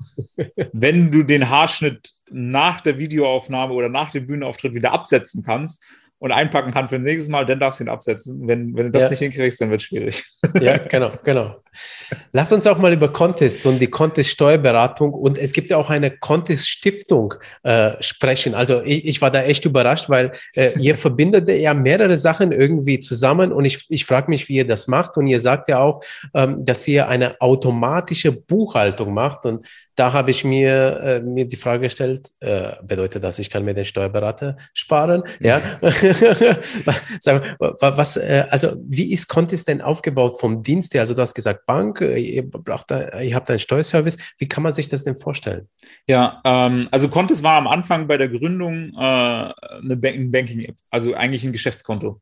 Ähm, ja. Das hatte schon einige äh, Steuerfunktionalitäten. So die Kernfunktionalität war, das wird jeder kennen, man hat viel Geld auf dem Konto, man darf es aber eigentlich nicht ausgeben, weil die Hälfte davon dem Finanzamt gehört. Man weiß aber nie so genau, wie viel eigentlich. Also dieses, okay. du weißt gar nicht, wie viel Geld auf dem Konto eigentlich dir gehört, weil das Finanzamt nimmt sich halt ständig Geld. Ja, ja. Und äh, Kontes als Banking-Lösung zeigt dir immer dein Netto an. Das heißt, mit jeder Transaktion wird berechnet, ah. wie viel Geld auf dem Konto gehört eigentlich dir. Und wenn 8000 Euro auf dem Konto sind, kann ja sein, dass du nur 3000 Euro wirklich deins ist, du 3000 Euro für die Einkommensteuer und 2000 Euro für die Umsatzsteuer eigentlich zur Seite legen müsstest. Und das macht das ja. Contest Bankkonto. Und das macht es auch schon seit sechs, sieben Jahren. Äh, Ach so, krass. Aber, aber berechnet es nur die Steuer aus oder berechnet es auch die Fixkosten, also die man so hat? Nee, das, das nicht. Ähm, ja. Aber wenn du natürlich Kosten hast, weil wie gesagt, steuerlich relevant immer erst dann, wenn du bezahlst, ob du deinen Mietvertrag gekündigt hast und die Transaktionen jetzt, äh, ob, ob du die, das auch noch bezahlen musst nächsten Monat, das weiß ich ja nicht unbedingt als Bankkontoanbieter. Ja. Was aber passiert ist, dass wenn du Kosten hast, dass du dann natürlich äh, nur ein Teil davon, das von deinem Geld bezahlst und ein Teil reduziert das natürlich die Steuerschuld. Weil wenn du zum Beispiel ja. keine Ahnung, für dein, dein, Büro eine Miete bezahlst, dann reduziert sich äh, ja auch dein Gewinn und dadurch auch die Steuerlast. Das heißt, du, es reduziert sich äh, auch, auch deine Rücklage für die Steuer, wenn du Kosten hast. Ja. Also ist so vielleicht das Einfachste. Du sparst am meisten Steuern, wenn du halt nichts verdienst oder Verluste machst und zahlst ja keine Steuern. Stimmt, ähm, ja. Aber genauso rechnet das Konto das halt auch bei jeder Ausgabe wird das nach angepasst und dann zahlst du halt nicht alles äh, tatsächlich aus deinem Geld. Das merkt man also auch manchmal ganz schön, wenn, wenn man sich ein neues Handy kauft oder einen neuen Laptop kauft und sieht, dass man von ja. 1000 Euro gar nicht 1000 Euro selbst bezahlt hat, sondern auch nur 500 Euro und der Rest halt quasi in Anführungszeichen das Finanzamt bezahlt. Äh, ja. Ist auch ganz nett. ja, ähm, absolut. Ja. Und genau, und das macht eigentlich das Contest Banking dadurch, dass wir so viel Steuerfunktionalitäten haben, da haben wir Integration, Anbindung gebaut an Buchhaltungslösungen, wie zum Beispiel LexOffice, ähm, hatten wir natürlich viele Kunden, die insbesondere wegen dieser Steuerfunktionalität bei uns waren. Ähm, und dann sind wir hingegangen und haben gesagt, die sinnvollste Erweiterung wäre eigentlich, wenn wir eine angeschlossene Steuerberatung hätten, die quasi ähm, weil wir haben die Bankkonten schon. Du kannst die Belege abladen, wenn du eine integrierte, eine angeschlossene Buchhaltung hast, sowieso. Du kannst aber auch bei Kontos deine Belege hinter die Transaktionen hängen. Du kannst eine Rechnung darüber schreiben. Das heißt, wir haben immer mehr Funktionalitäten darum gebaut. Für Steuerberater ist es doch geil. Du musst ja nicht mal Unterlagen an den Steuerberater geben. Was wäre denn, wenn in der Contest-App auch ein Steuerberater wäre, der Zugriff auf diese Daten hat, das alles bucht und du siehst das in deiner App, aber in Echtzeit quasi, was der Steuerberater macht, weil ja. da musst du keine Belege mehr hin und her schicken. Du musst eigentlich nur diese eine App benutzen für als Bankkonto und im okay. Hintergrund erledigt sich eigentlich die Buchhaltung von alleine. Das wäre eigentlich für einen Kunden wäre das super cool. Wir haben mit einigen Steuerberatern gesprochen. Das ist ein bisschen schwierig gewesen, äh, den richtigen zu finden. Aber wir haben tatsächlich einen Steuerberater gefunden. Deswegen ist auch wichtig, es gibt eine, die Contest GmbH, die baut die App und stellt quasi die Plattform zur Verfügung, die ganze Funktionalität. Ja. Und dann gibt es aber eine Steuerberatungsgesellschaft, eine Contest Steuerberatungsgesellschaft, ähm, für die ich auch arbeite. Ähm, und, und, die bietet dann die Steuerberatungsleistung in der einen App an. Das heißt, die machen die laufende Buchhaltung, die Umsatzsteuer, äh, die äh, private Einkommensteuererklärung und das alles wird quasi dann in der App erledigt, wird aber von auch einem voll anerkannten, lizenzierten, eingetragenen äh, Steuerberatungsgesellschaft erledigt. Das ist kein, das ist kein, keine App oder sowas. Natürlich ja, ja. arbeiten wir aber in unseren Prozessen intern mit äh, künstlicher Intelligenz, mit Machine Learning, äh, mit sehr effizienten Arbeitswegen, weil wir halt alle Daten an einem Punkt haben, können wir das besser machen als eine klassische Kanzlei, die mit einer klassischen Software arbeitet, ähm, ja. weil wir es in Echtzeit sehen, weil das Bankkonto halt auch in der App ist. Das heißt, wenn du jetzt Kunde bei uns wärst, könnte ich mir jetzt schon angucken, welche Transaktion du vor fünf Minuten gemacht hast. Und dann könnte da jetzt schon jemand dran arbeiten, ohne dass du nur irgendwas tun musst. Das heißt, ja, wir sind da ja. sehr, sehr, sehr viel effizienter. Und das als Kombi-Angebot oder, oder, genau, die, diese Buchung, dass du Mandant bist bei der Kontosteuerberatung und die App benutzt, das ist meiner Meinung nach wirklich die einfachste Möglichkeit überhaupt nur seine, seine Buchhaltung und Steuern zu machen. Und, und wie, wie baue ich das jetzt in der laufenden Buchhaltung ein? Also sprich, wenn ich jetzt äh, äh Banking und diesen äh, Steuerberatungsservice von euch nutze, also über die App äh, fotografiere ich die Belege wie beispielsweise in anderen Apps, du hast schon gesagt LexOffice, ja. Und das wird dann hochgeladen und eure Steuerberater oder Buchhaltungsangestellten, die, die tippen dann sozusagen, also kontieren das richtig oder, oder muss ich das den Beleg selber irgendwie äh, ein Konto hinzufügen? Wie, wie nee, eben, du, du hast die App, du, du, du, nutzt, eigentlich benutzt du die Karte, das ist so das, also du nutzt das Konto, das heißt, du schreibst die IBAN auf deine, deine Rechnung und benutzt halt die Contest äh, Visa-Karte, ja. die du da bekommst. Ähm, dann gibt es eine ganze Reihe an Möglichkeiten, wie wir an Belegen kommen. Du, du kannst zum Beispiel so eine Weiterleitungs-E-Mail-Adresse und kannst immer sagen, immer wenn Rechnung im Betreff steht, dann schick die immer weiter an belege.contest.com und dann wandert das automatisch den richtigen Transaktionen dazu. Wir okay. können auch, du kannst, wenn du Google Mail zum Beispiel nutzt, Gmail benutzt, kannst du, kannst du quasi dein Konto quasi mit Contest connecten und dann durchsucht das Contest-System immer nach den passenden Rechnungen zu den Transaktionen. Natürlich ja. kannst du, wenn du eine Quittung hast, keine Ahnung, was im Restaurant, Bewirtungskosten und dann bezahlst du mit der Contest-Karte, kriegst du eine Push-Benachrichtigung, dann machst du einfach ein Foto von der Rechnung. Ähm, genau, und mehr musst du nicht machen. Der Rest wird dann da erledigt. Du kannst dann halt jederzeit reingucken, siehst da dein Echtzeit, dein, dein, dein Steuer-Update quasi. Aber ja. das Einzige, was du eigentlich machen musst, ist uns Zugang oder, oder der Contest-App Zugang zu deinen Belegen zu geben. Das kann, ist manchmal einfach nur ein so ein Setup, dass du halt einfach mal die Verbindung herstellst äh, ja. und du musst dieses Konto aktiv nutzen.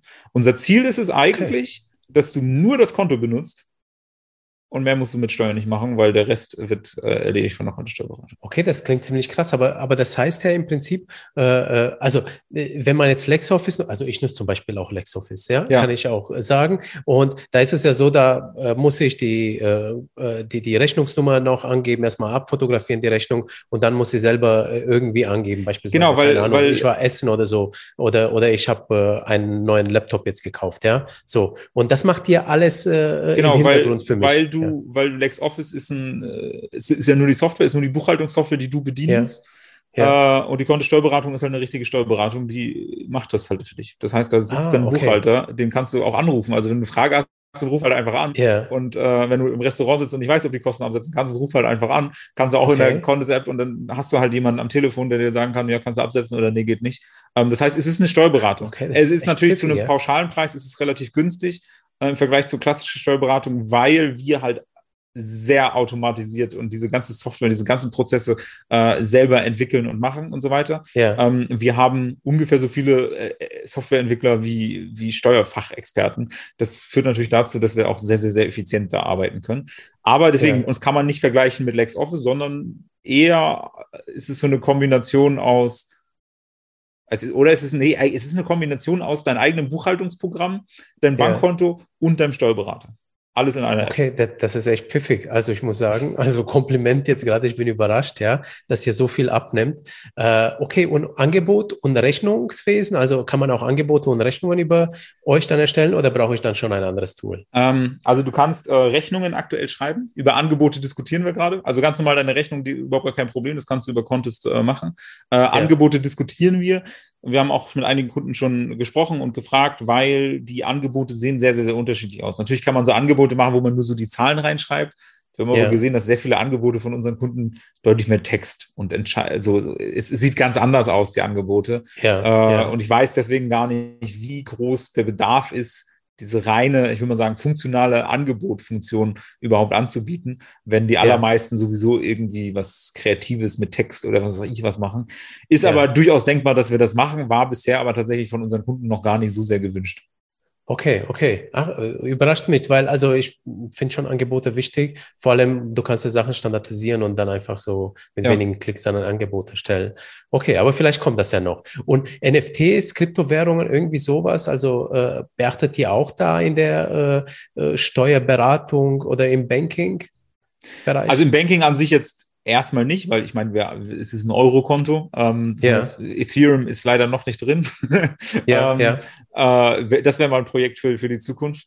Aber grundsätzlich, wenn du jetzt selbstständig bist und, und mit NFT dein äh, Geld verdienst äh, oder Entwickler bist auf irgendwelchen Blockchain-Projekten ähm, oder einfach mit Bitcoin handelst, dadurch, dass wir, also die Konto-Steuerberatung wirklich deine Steuerberatung da sind und auch die Steuererklärung machst, ist da kriegst du natürlich die Beratung erstens und zweitens natürlich wird das äh, geprüft, ob das in der Steuererklärung äh, auch Sinn ergibt.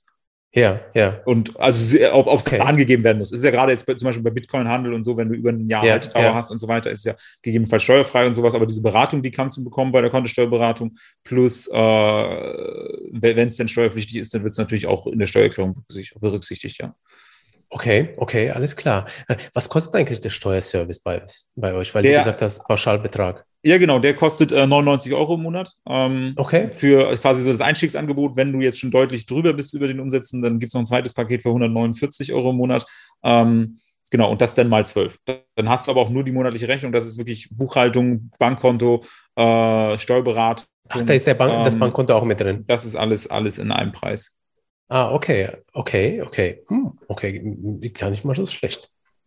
Bin ich, ich überrascht. Ich, ich also ihr habt einen echt guten Dienst. ihr habt echt guten Dienst. Also, bin, also das, das, ist jetzt wirklich kein Marketing-Sprech meinerseits. Das ist, ich bin gerade wirklich überrascht. Ihr habt da mitgedacht und habt echt die Lücke geschlossen, also wo die Leute echt Probleme damit haben, weil meistens ist es so, dass man eben äh, äh ja neben der Bank den Steuerberater braucht und alles. Ähm, äh, also hey, pfiffig. Es, die äh, Idee was, ist auch schon deutlich älter. Also, also Contest, das Bankkonto gibt es seit sechs Jahren, aber ähm, der Gründer von Contest hat vorher Debitor, das ist auch ein Online-Buchhaltungsprogramm, äh, okay. schon, schon gegründet. Auch ich bin ah. ja schon, schon lange, lange in dem Markt und der, der Grundgedanke oder die Grundmotivation zu sagen, ähm, wie können wir eigentlich Buchhaltung machen, ohne, den, uns, ohne unseren Kunden so wenig wie nur möglich zu stören und das so weit wie möglich an ihm vorbei eigentlich zu machen. Klar, er kann ja. uns immer was geben, aber in der, in der Masse haben die meisten Leute halt keinen Bock auf das Thema und wollen, dass das ja. so automatisch wie möglich funktioniert. Daran arbeiten wir schon sehr lange an dem Konzept und dass das Bankkonto, insbesondere für die Einzelunternehmen, äh,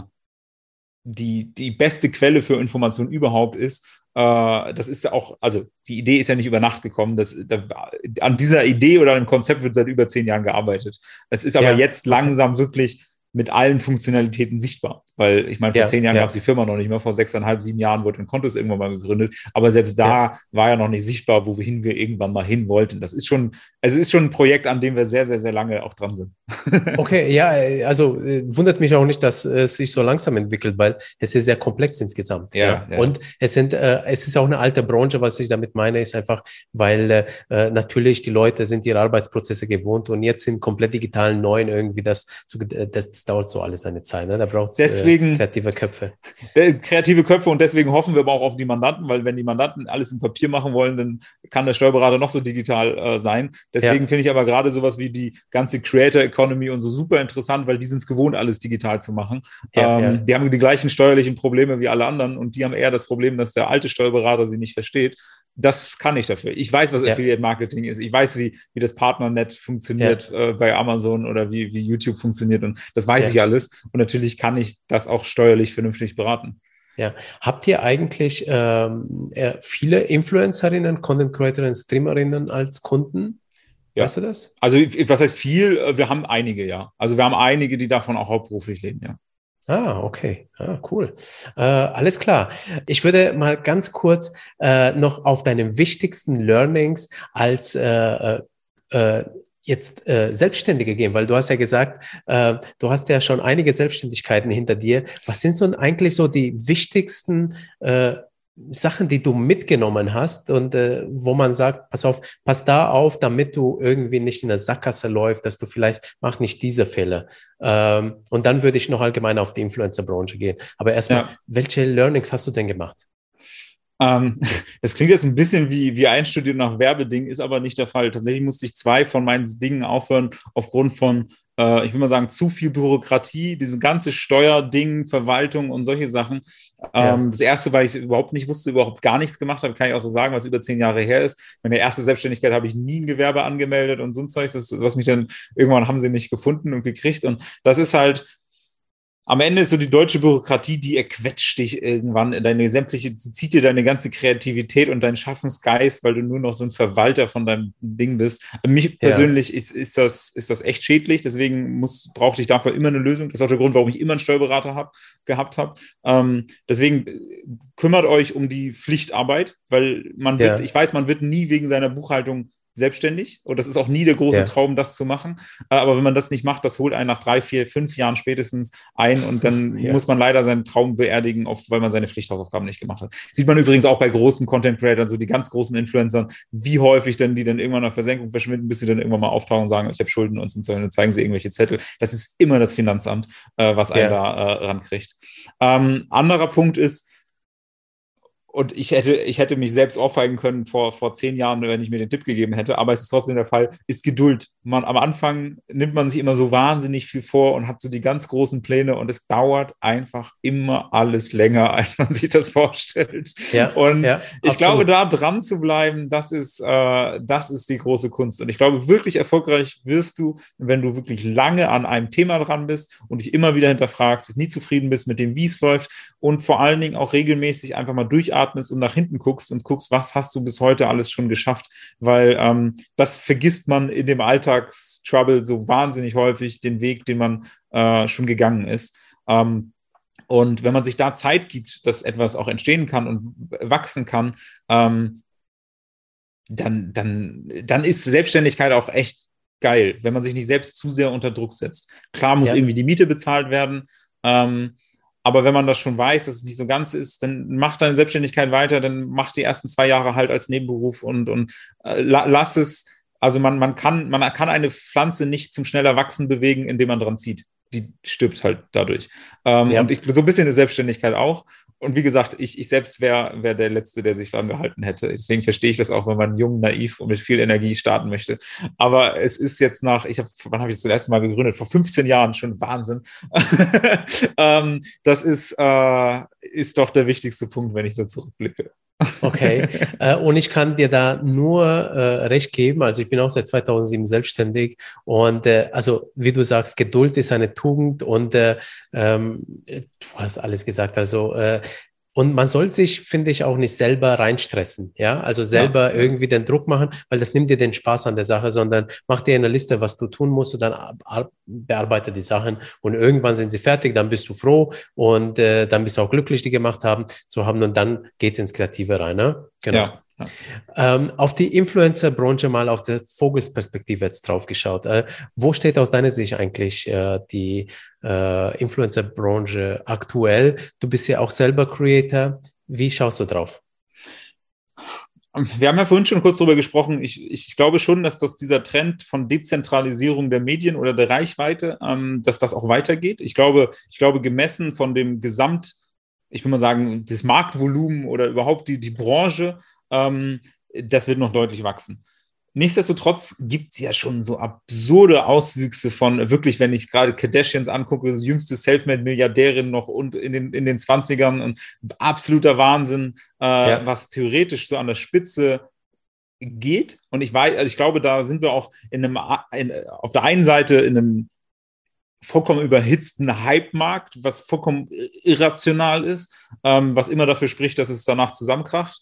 Auf ja. der anderen Seite sind wir, gibt es noch so wahnsinnig viele Bereiche, wo das so überhaupt nicht stattfindet. Wie gesagt, ja. in der Steuerberatung, ich habe einen Überblick gemacht, wer hat denn gute Steuervideos, als ich angefangen habe. Es gibt halt so 20 Kanäle oder so pro Plattform. Das ist so, ja. gibt's überhaupt nicht. Und Steuerberatung ist ja noch nicht mal ein richtiges Nischenthema. Es gibt ja noch Bereiche, diese wirkliche, richtige, große Nischenthemen.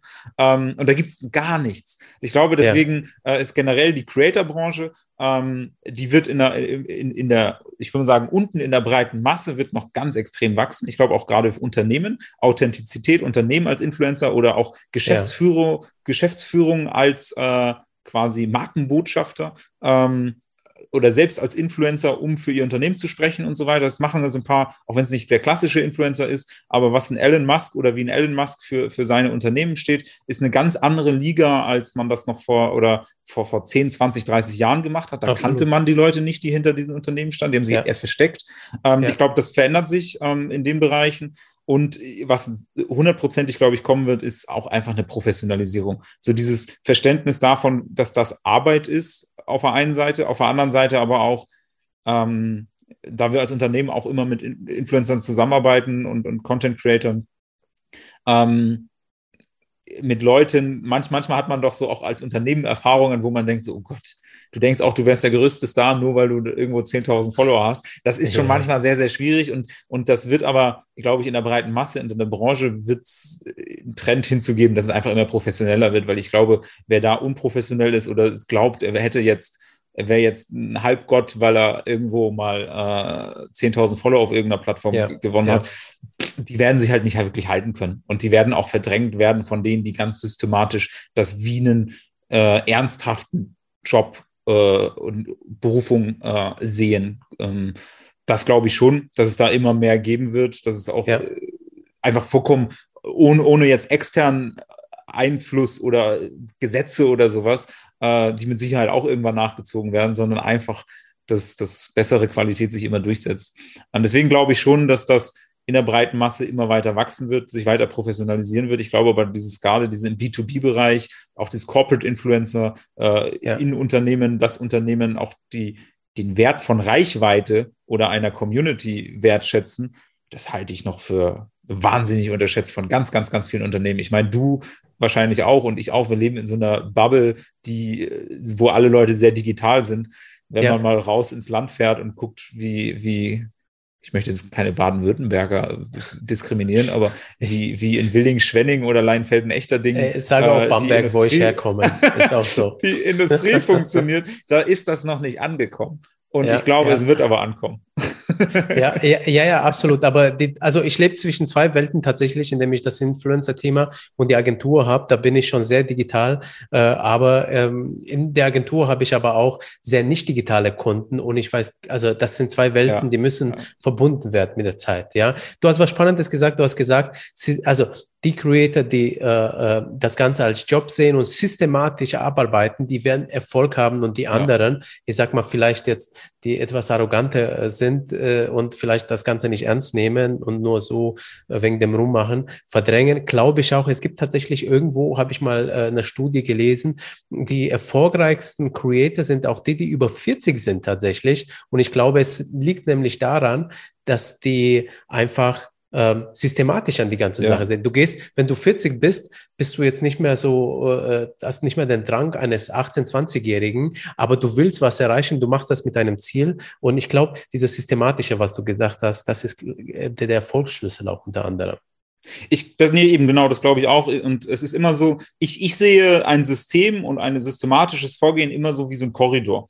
Äh, und, und wenn, wenn du deinen ja. Korridor quasi immer weiter ausbaust, ähm, dann kann man in gewisser Weise Erfolg auch äh, erzwingen. Und natürlich gibt es immer Ausreißer nach oben und nach unten, die, obwohl ja. sie gute, eine gute Systematik, eine gute Positionierung, gutes Themenfeld, gutes äh, Präsentationsskills, alles gut haben, kann es trotzdem sein, dass sie sehr, sehr lange brauchen, bis sie dann erfolgreich sind. Aber die ja. Wahrscheinlichkeit steigt immer weiter. Und auf der anderen Seite gibt es auch welche, die vollkommen unprofessionell arbeiten und trotzdem ja. auch mal Erfolg haben. Aber ich meine, das ja. kennen wir aus der Musik auch alle, so One-Hit-Wonder und dann sind die mal ein, zwei, drei Jahre irgendwie äh, bekannt und dann verschwinden sie, sie wieder in der Versenkung. Das sieht man ja überall. Und ich meine, die Creator Economy, die ist jetzt nicht so jung, dass man nicht noch die schon diverseste Beispiele für diese Beispiele finden könnte. Man muss genau. immer gucken, wer waren denn die ersten großen Leute auf, auf allen Plattformen. Die sind ja. ja jetzt alle schon nicht mehr da.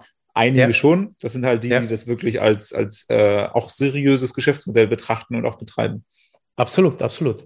Gibt es äh, denn irgendwelche Trends in sozialen Medien oder in der Influencer-Branche, die du irgendwie auf uns kommen siehst? Ähm, also ich, ich, gut, der eine Trend, da bist du wahrscheinlich der größere Experte, ist, ist immer mehr dieses, äh, der Trend hin zu Interaktion oder auch Video, es ist immer kürzer und immer mehr live. Also der TikTok-Trend ist halt, auch wenn die jetzt immer längere Videos erlauben, ist es halt immer, ja. es wird immer kürzer und es muss immer, immer mehr auf den Punkt sein. Das liegt, glaube ich, ja. schon auf, ich will gar nicht so diese Keule rausholen, die Leute haben immer weniger Aufmerksamkeitsspanne, sondern es ist immer sehr, mehr so dieses, es sind halt immer mehr Reize es sind immer mehr ja. Reize. Das heißt, jeder Reiz hat auch immer weniger Zeit, um quasi zu überzeugen. Und dadurch, ja. das ist eher aufgrund des Konkurrenzdrucks der ganzen Reize, die auf einen einprasseln ist, ja, bleibst nur noch an dem hängen, der wirklich sofort funktioniert. Ähm, das ist, glaube ich, so der Punkt und dass das einfach technologisch auch immer mehr in, in Live-Formaten funktioniert und so weiter. Deswegen auch jetzt, wenn, wenn wir rein über Plattformen reden, glaube ich schon, dass das generell auch live noch viel, viel, viel größer und wichtiger wird ähm, an, an, an Videos. Aber das sind ja alles so Plattformgeschichten. Ein anderer Punkt, den hatte ich vorhin schon kurz angerissen, ist, glaube ich, das Thema Unternehmen, äh, Corporate Influencer. Ähm, ja. Das ist auch so, so ganz bisschen im Kommen, aber auf LinkedIn gibt es jetzt auch immer mehr Leute, die da in erster Linie Creator sind und als Hauptberuf einfach nur Creator sind. Ähm, und äh, ich, ich, glaube aber, dass das wird es noch viel mehr geben und vor allen Dingen auch mein, mein Elon Musk-Beispiel, dass tatsächlich auch in Unternehmen äh, die Mitarbeiter oder die Geschäftsführung quasi Influencer für ihr Unternehmen sind. Ähm, das, glaube ich, wird immer relevanter. Spannend, spannend. Sehe ich auch so, ja. Äh, zum Abschluss, ähm, du als Creator, welche Themen interessieren dich denn und äh, wo informierst du dich eigentlich als Creator? Ah, ich, ich gucke tatsächlich einfach, äh, ich gehöre zu den Leuten, die einfach für alles Tutorials auf, auf, auf YouTube suchen. also ich, ich auch. Alles. Ich, ich habe ja. auch, hab auch noch nie äh, Berater gebucht oder sonst irgendwas. Ja, ja, irgendwas. Es gibt so grandiose Tutorials. Deswegen dachte ich mir selbst, ich, ich produziere halt mal Tutorials auf YouTube. Deswegen, ich habe, ich, ich suche wirklich für unfassbar viel Zeugs, äh, Tutorials, äh, immer, auch, auch, auch in erster Linie auf YouTube. Wie funktioniert das, wie funktioniert das und so weiter. Ich verfolge da auch gar nicht zwingend unbedingt immer den Kanälen, sondern ich suche sehr viel. Äh, ja. Genau. Äh, was, was immer auch hilft, ist halt einfach auf Englisch zu suchen. Das ist jetzt auch nicht der Raketenwissenschaft, aber es ist halt ganz häufig so, das ist sowohl so, dass das äh, dass viele Trends in den USA und auf, im englischsprachigen Raum äh, einfach früher da sind und später nach Deutschland kommen. Es ist aber auch ganz häufig so, dass die Plattformfunktionen erst in den USA testen, die dann später auf, auf genau. irgendwo anders hinkommen. Das heißt, wenn sie dann nach Deutschland kommen, dann gibt es die wahrscheinlich schon seit sechs Monaten irgendwo anders und die haben das schon getestet und wissen, wie es funktioniert und so weiter. Von daher, ja. von ja, daher ja. Ist, ist tatsächlich Tutorials auf YouTube auf Englisch gesucht, ist, ist glaube ich, das fast alles, was ich so mache, zumindest als, als Creator äh, gelernt habe. Ist auch eine schöne Sache, um einfach Englisch zu lernen, ja. Wenn man möchte, auf Englisch zu suchen. Äh, wie geht es denn eigentlich bei dir weiter? Hast du irgendwelche Ziele, die du anstrebst? Als Creator oder vielleicht unternehmerisch? Also als Creator ist relativ klar, wir machen das weiter, was wir machen. Also wir veröffentlichen auch relativ viel. Wir veröffentlichen jeden Werktag ein äh, Steuertutorial. Das ist, ist, ein hohes Pensum tatsächlich, ähm, wenn, wenn, wenn wir fünf Videos die Woche veröffentlichen. Ähm, fünf das Video wollen wir weiter aktuell? Ja, genau. Wow. Das ist, Eben, krass, ist, ja. ist viel Arbeit.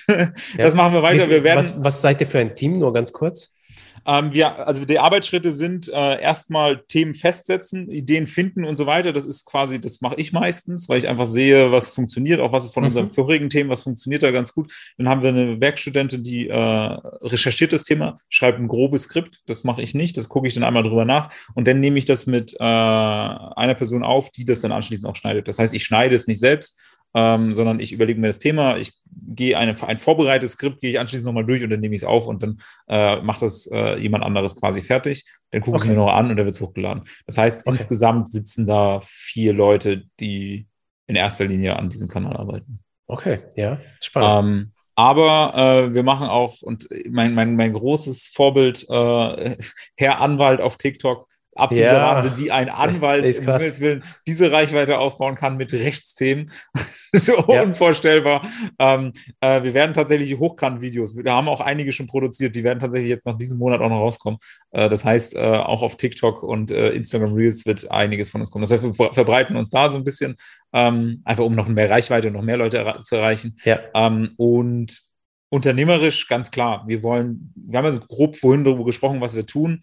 Ähm, wir wollen dieses, ja, am Ende muss man schon sagen, die einfachste Steuererklärung oder die einfachste Buchhaltung der Welt noch mehr machen. Wenn wir wirklich dahin sind, dass vollkommen barrierefrei du nur ein Konto benutzt und die, das Konto symbolhaft, über, ein bisschen überspitzt natürlich, das Konto aber deine kompletten steuerlichen Belange für dich abnimmst, ähm, da ist im Prozess intern von Arbeitsprozessen, von, von äh, auch Pro äh, Entwicklungsseite und so weiter noch viel, viel zu tun. Ähm, aber das, das ist das große Ziel. Und ich glaube, dann sind wir das beste Angebot, was es nur irgendwie geben kann für, für, für Selbstständige. Und wenn wir das hingekriegt haben, dann kündige ich wahrscheinlich und mache mich wieder selbstständig, weil das ist eigentlich das, was ich eigentlich machen wollte. Eigentlich hat mich diese blöde Bürokratie nur ständig davon abgehalten. Deswegen, wenn ich damit fertig bin, dann suche ich mir wieder einen Job, wo ich als One-Man-Show wahrscheinlich als Creator irgendwas. Äh ja, und die Buchhaltung und das Baking und alles, das, das hast du dann ja schon aufgebaut. Das ist ja, das ist ja dann schon erledigt. Also das Problem, genau. das, was, was mir immer wieder das Bein gestellt hat, das habe ich dann ja dann hoffentlich beseitigt und dann kann ich wieder ganz in Ruhe dem, mich dem widmen, worauf ich Lust habe. Genau, genau, super, super, okay. Und, und äh, äh also von wem wünschst du Kontakt zu haben. Also äh, ich werde auch diese ganzen Kanäle von dir verlinken. Äh, gibt es bestimmte Leute, wo du dich freust, äh, insbesondere von denen zu hören? Ich finde tatsächlich, also ich habe tatsächlich super Spaß daran, an allen Leuten, die irgendwas mit Selbstständigen machen, also für Selbstständige. Und das sind tatsächlich zum Teil auch Tutorials, erklären, wie man es macht und so weiter. Wir reden jetzt auch, finde ich super spannend, ähm, weil du richtest dich ja auch an, an Selbstständige.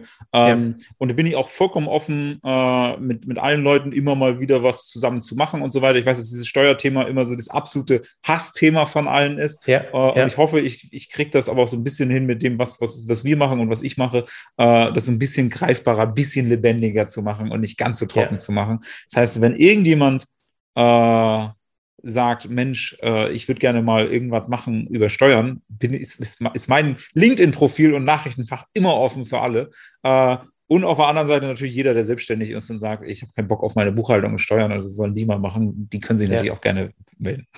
alles klar, alles klar. Mensch, was für ein toller Podcast. Vielen lieben Dank, dass du all die Insights uns jetzt gegeben hast äh, über dich, über äh, Contest, über Steuern, über deine Erfahrungen. Und ähm, also sehr sympathischer Typ. Ich werde auf jeden Fall deinen Kanal auch weiter verfolgen.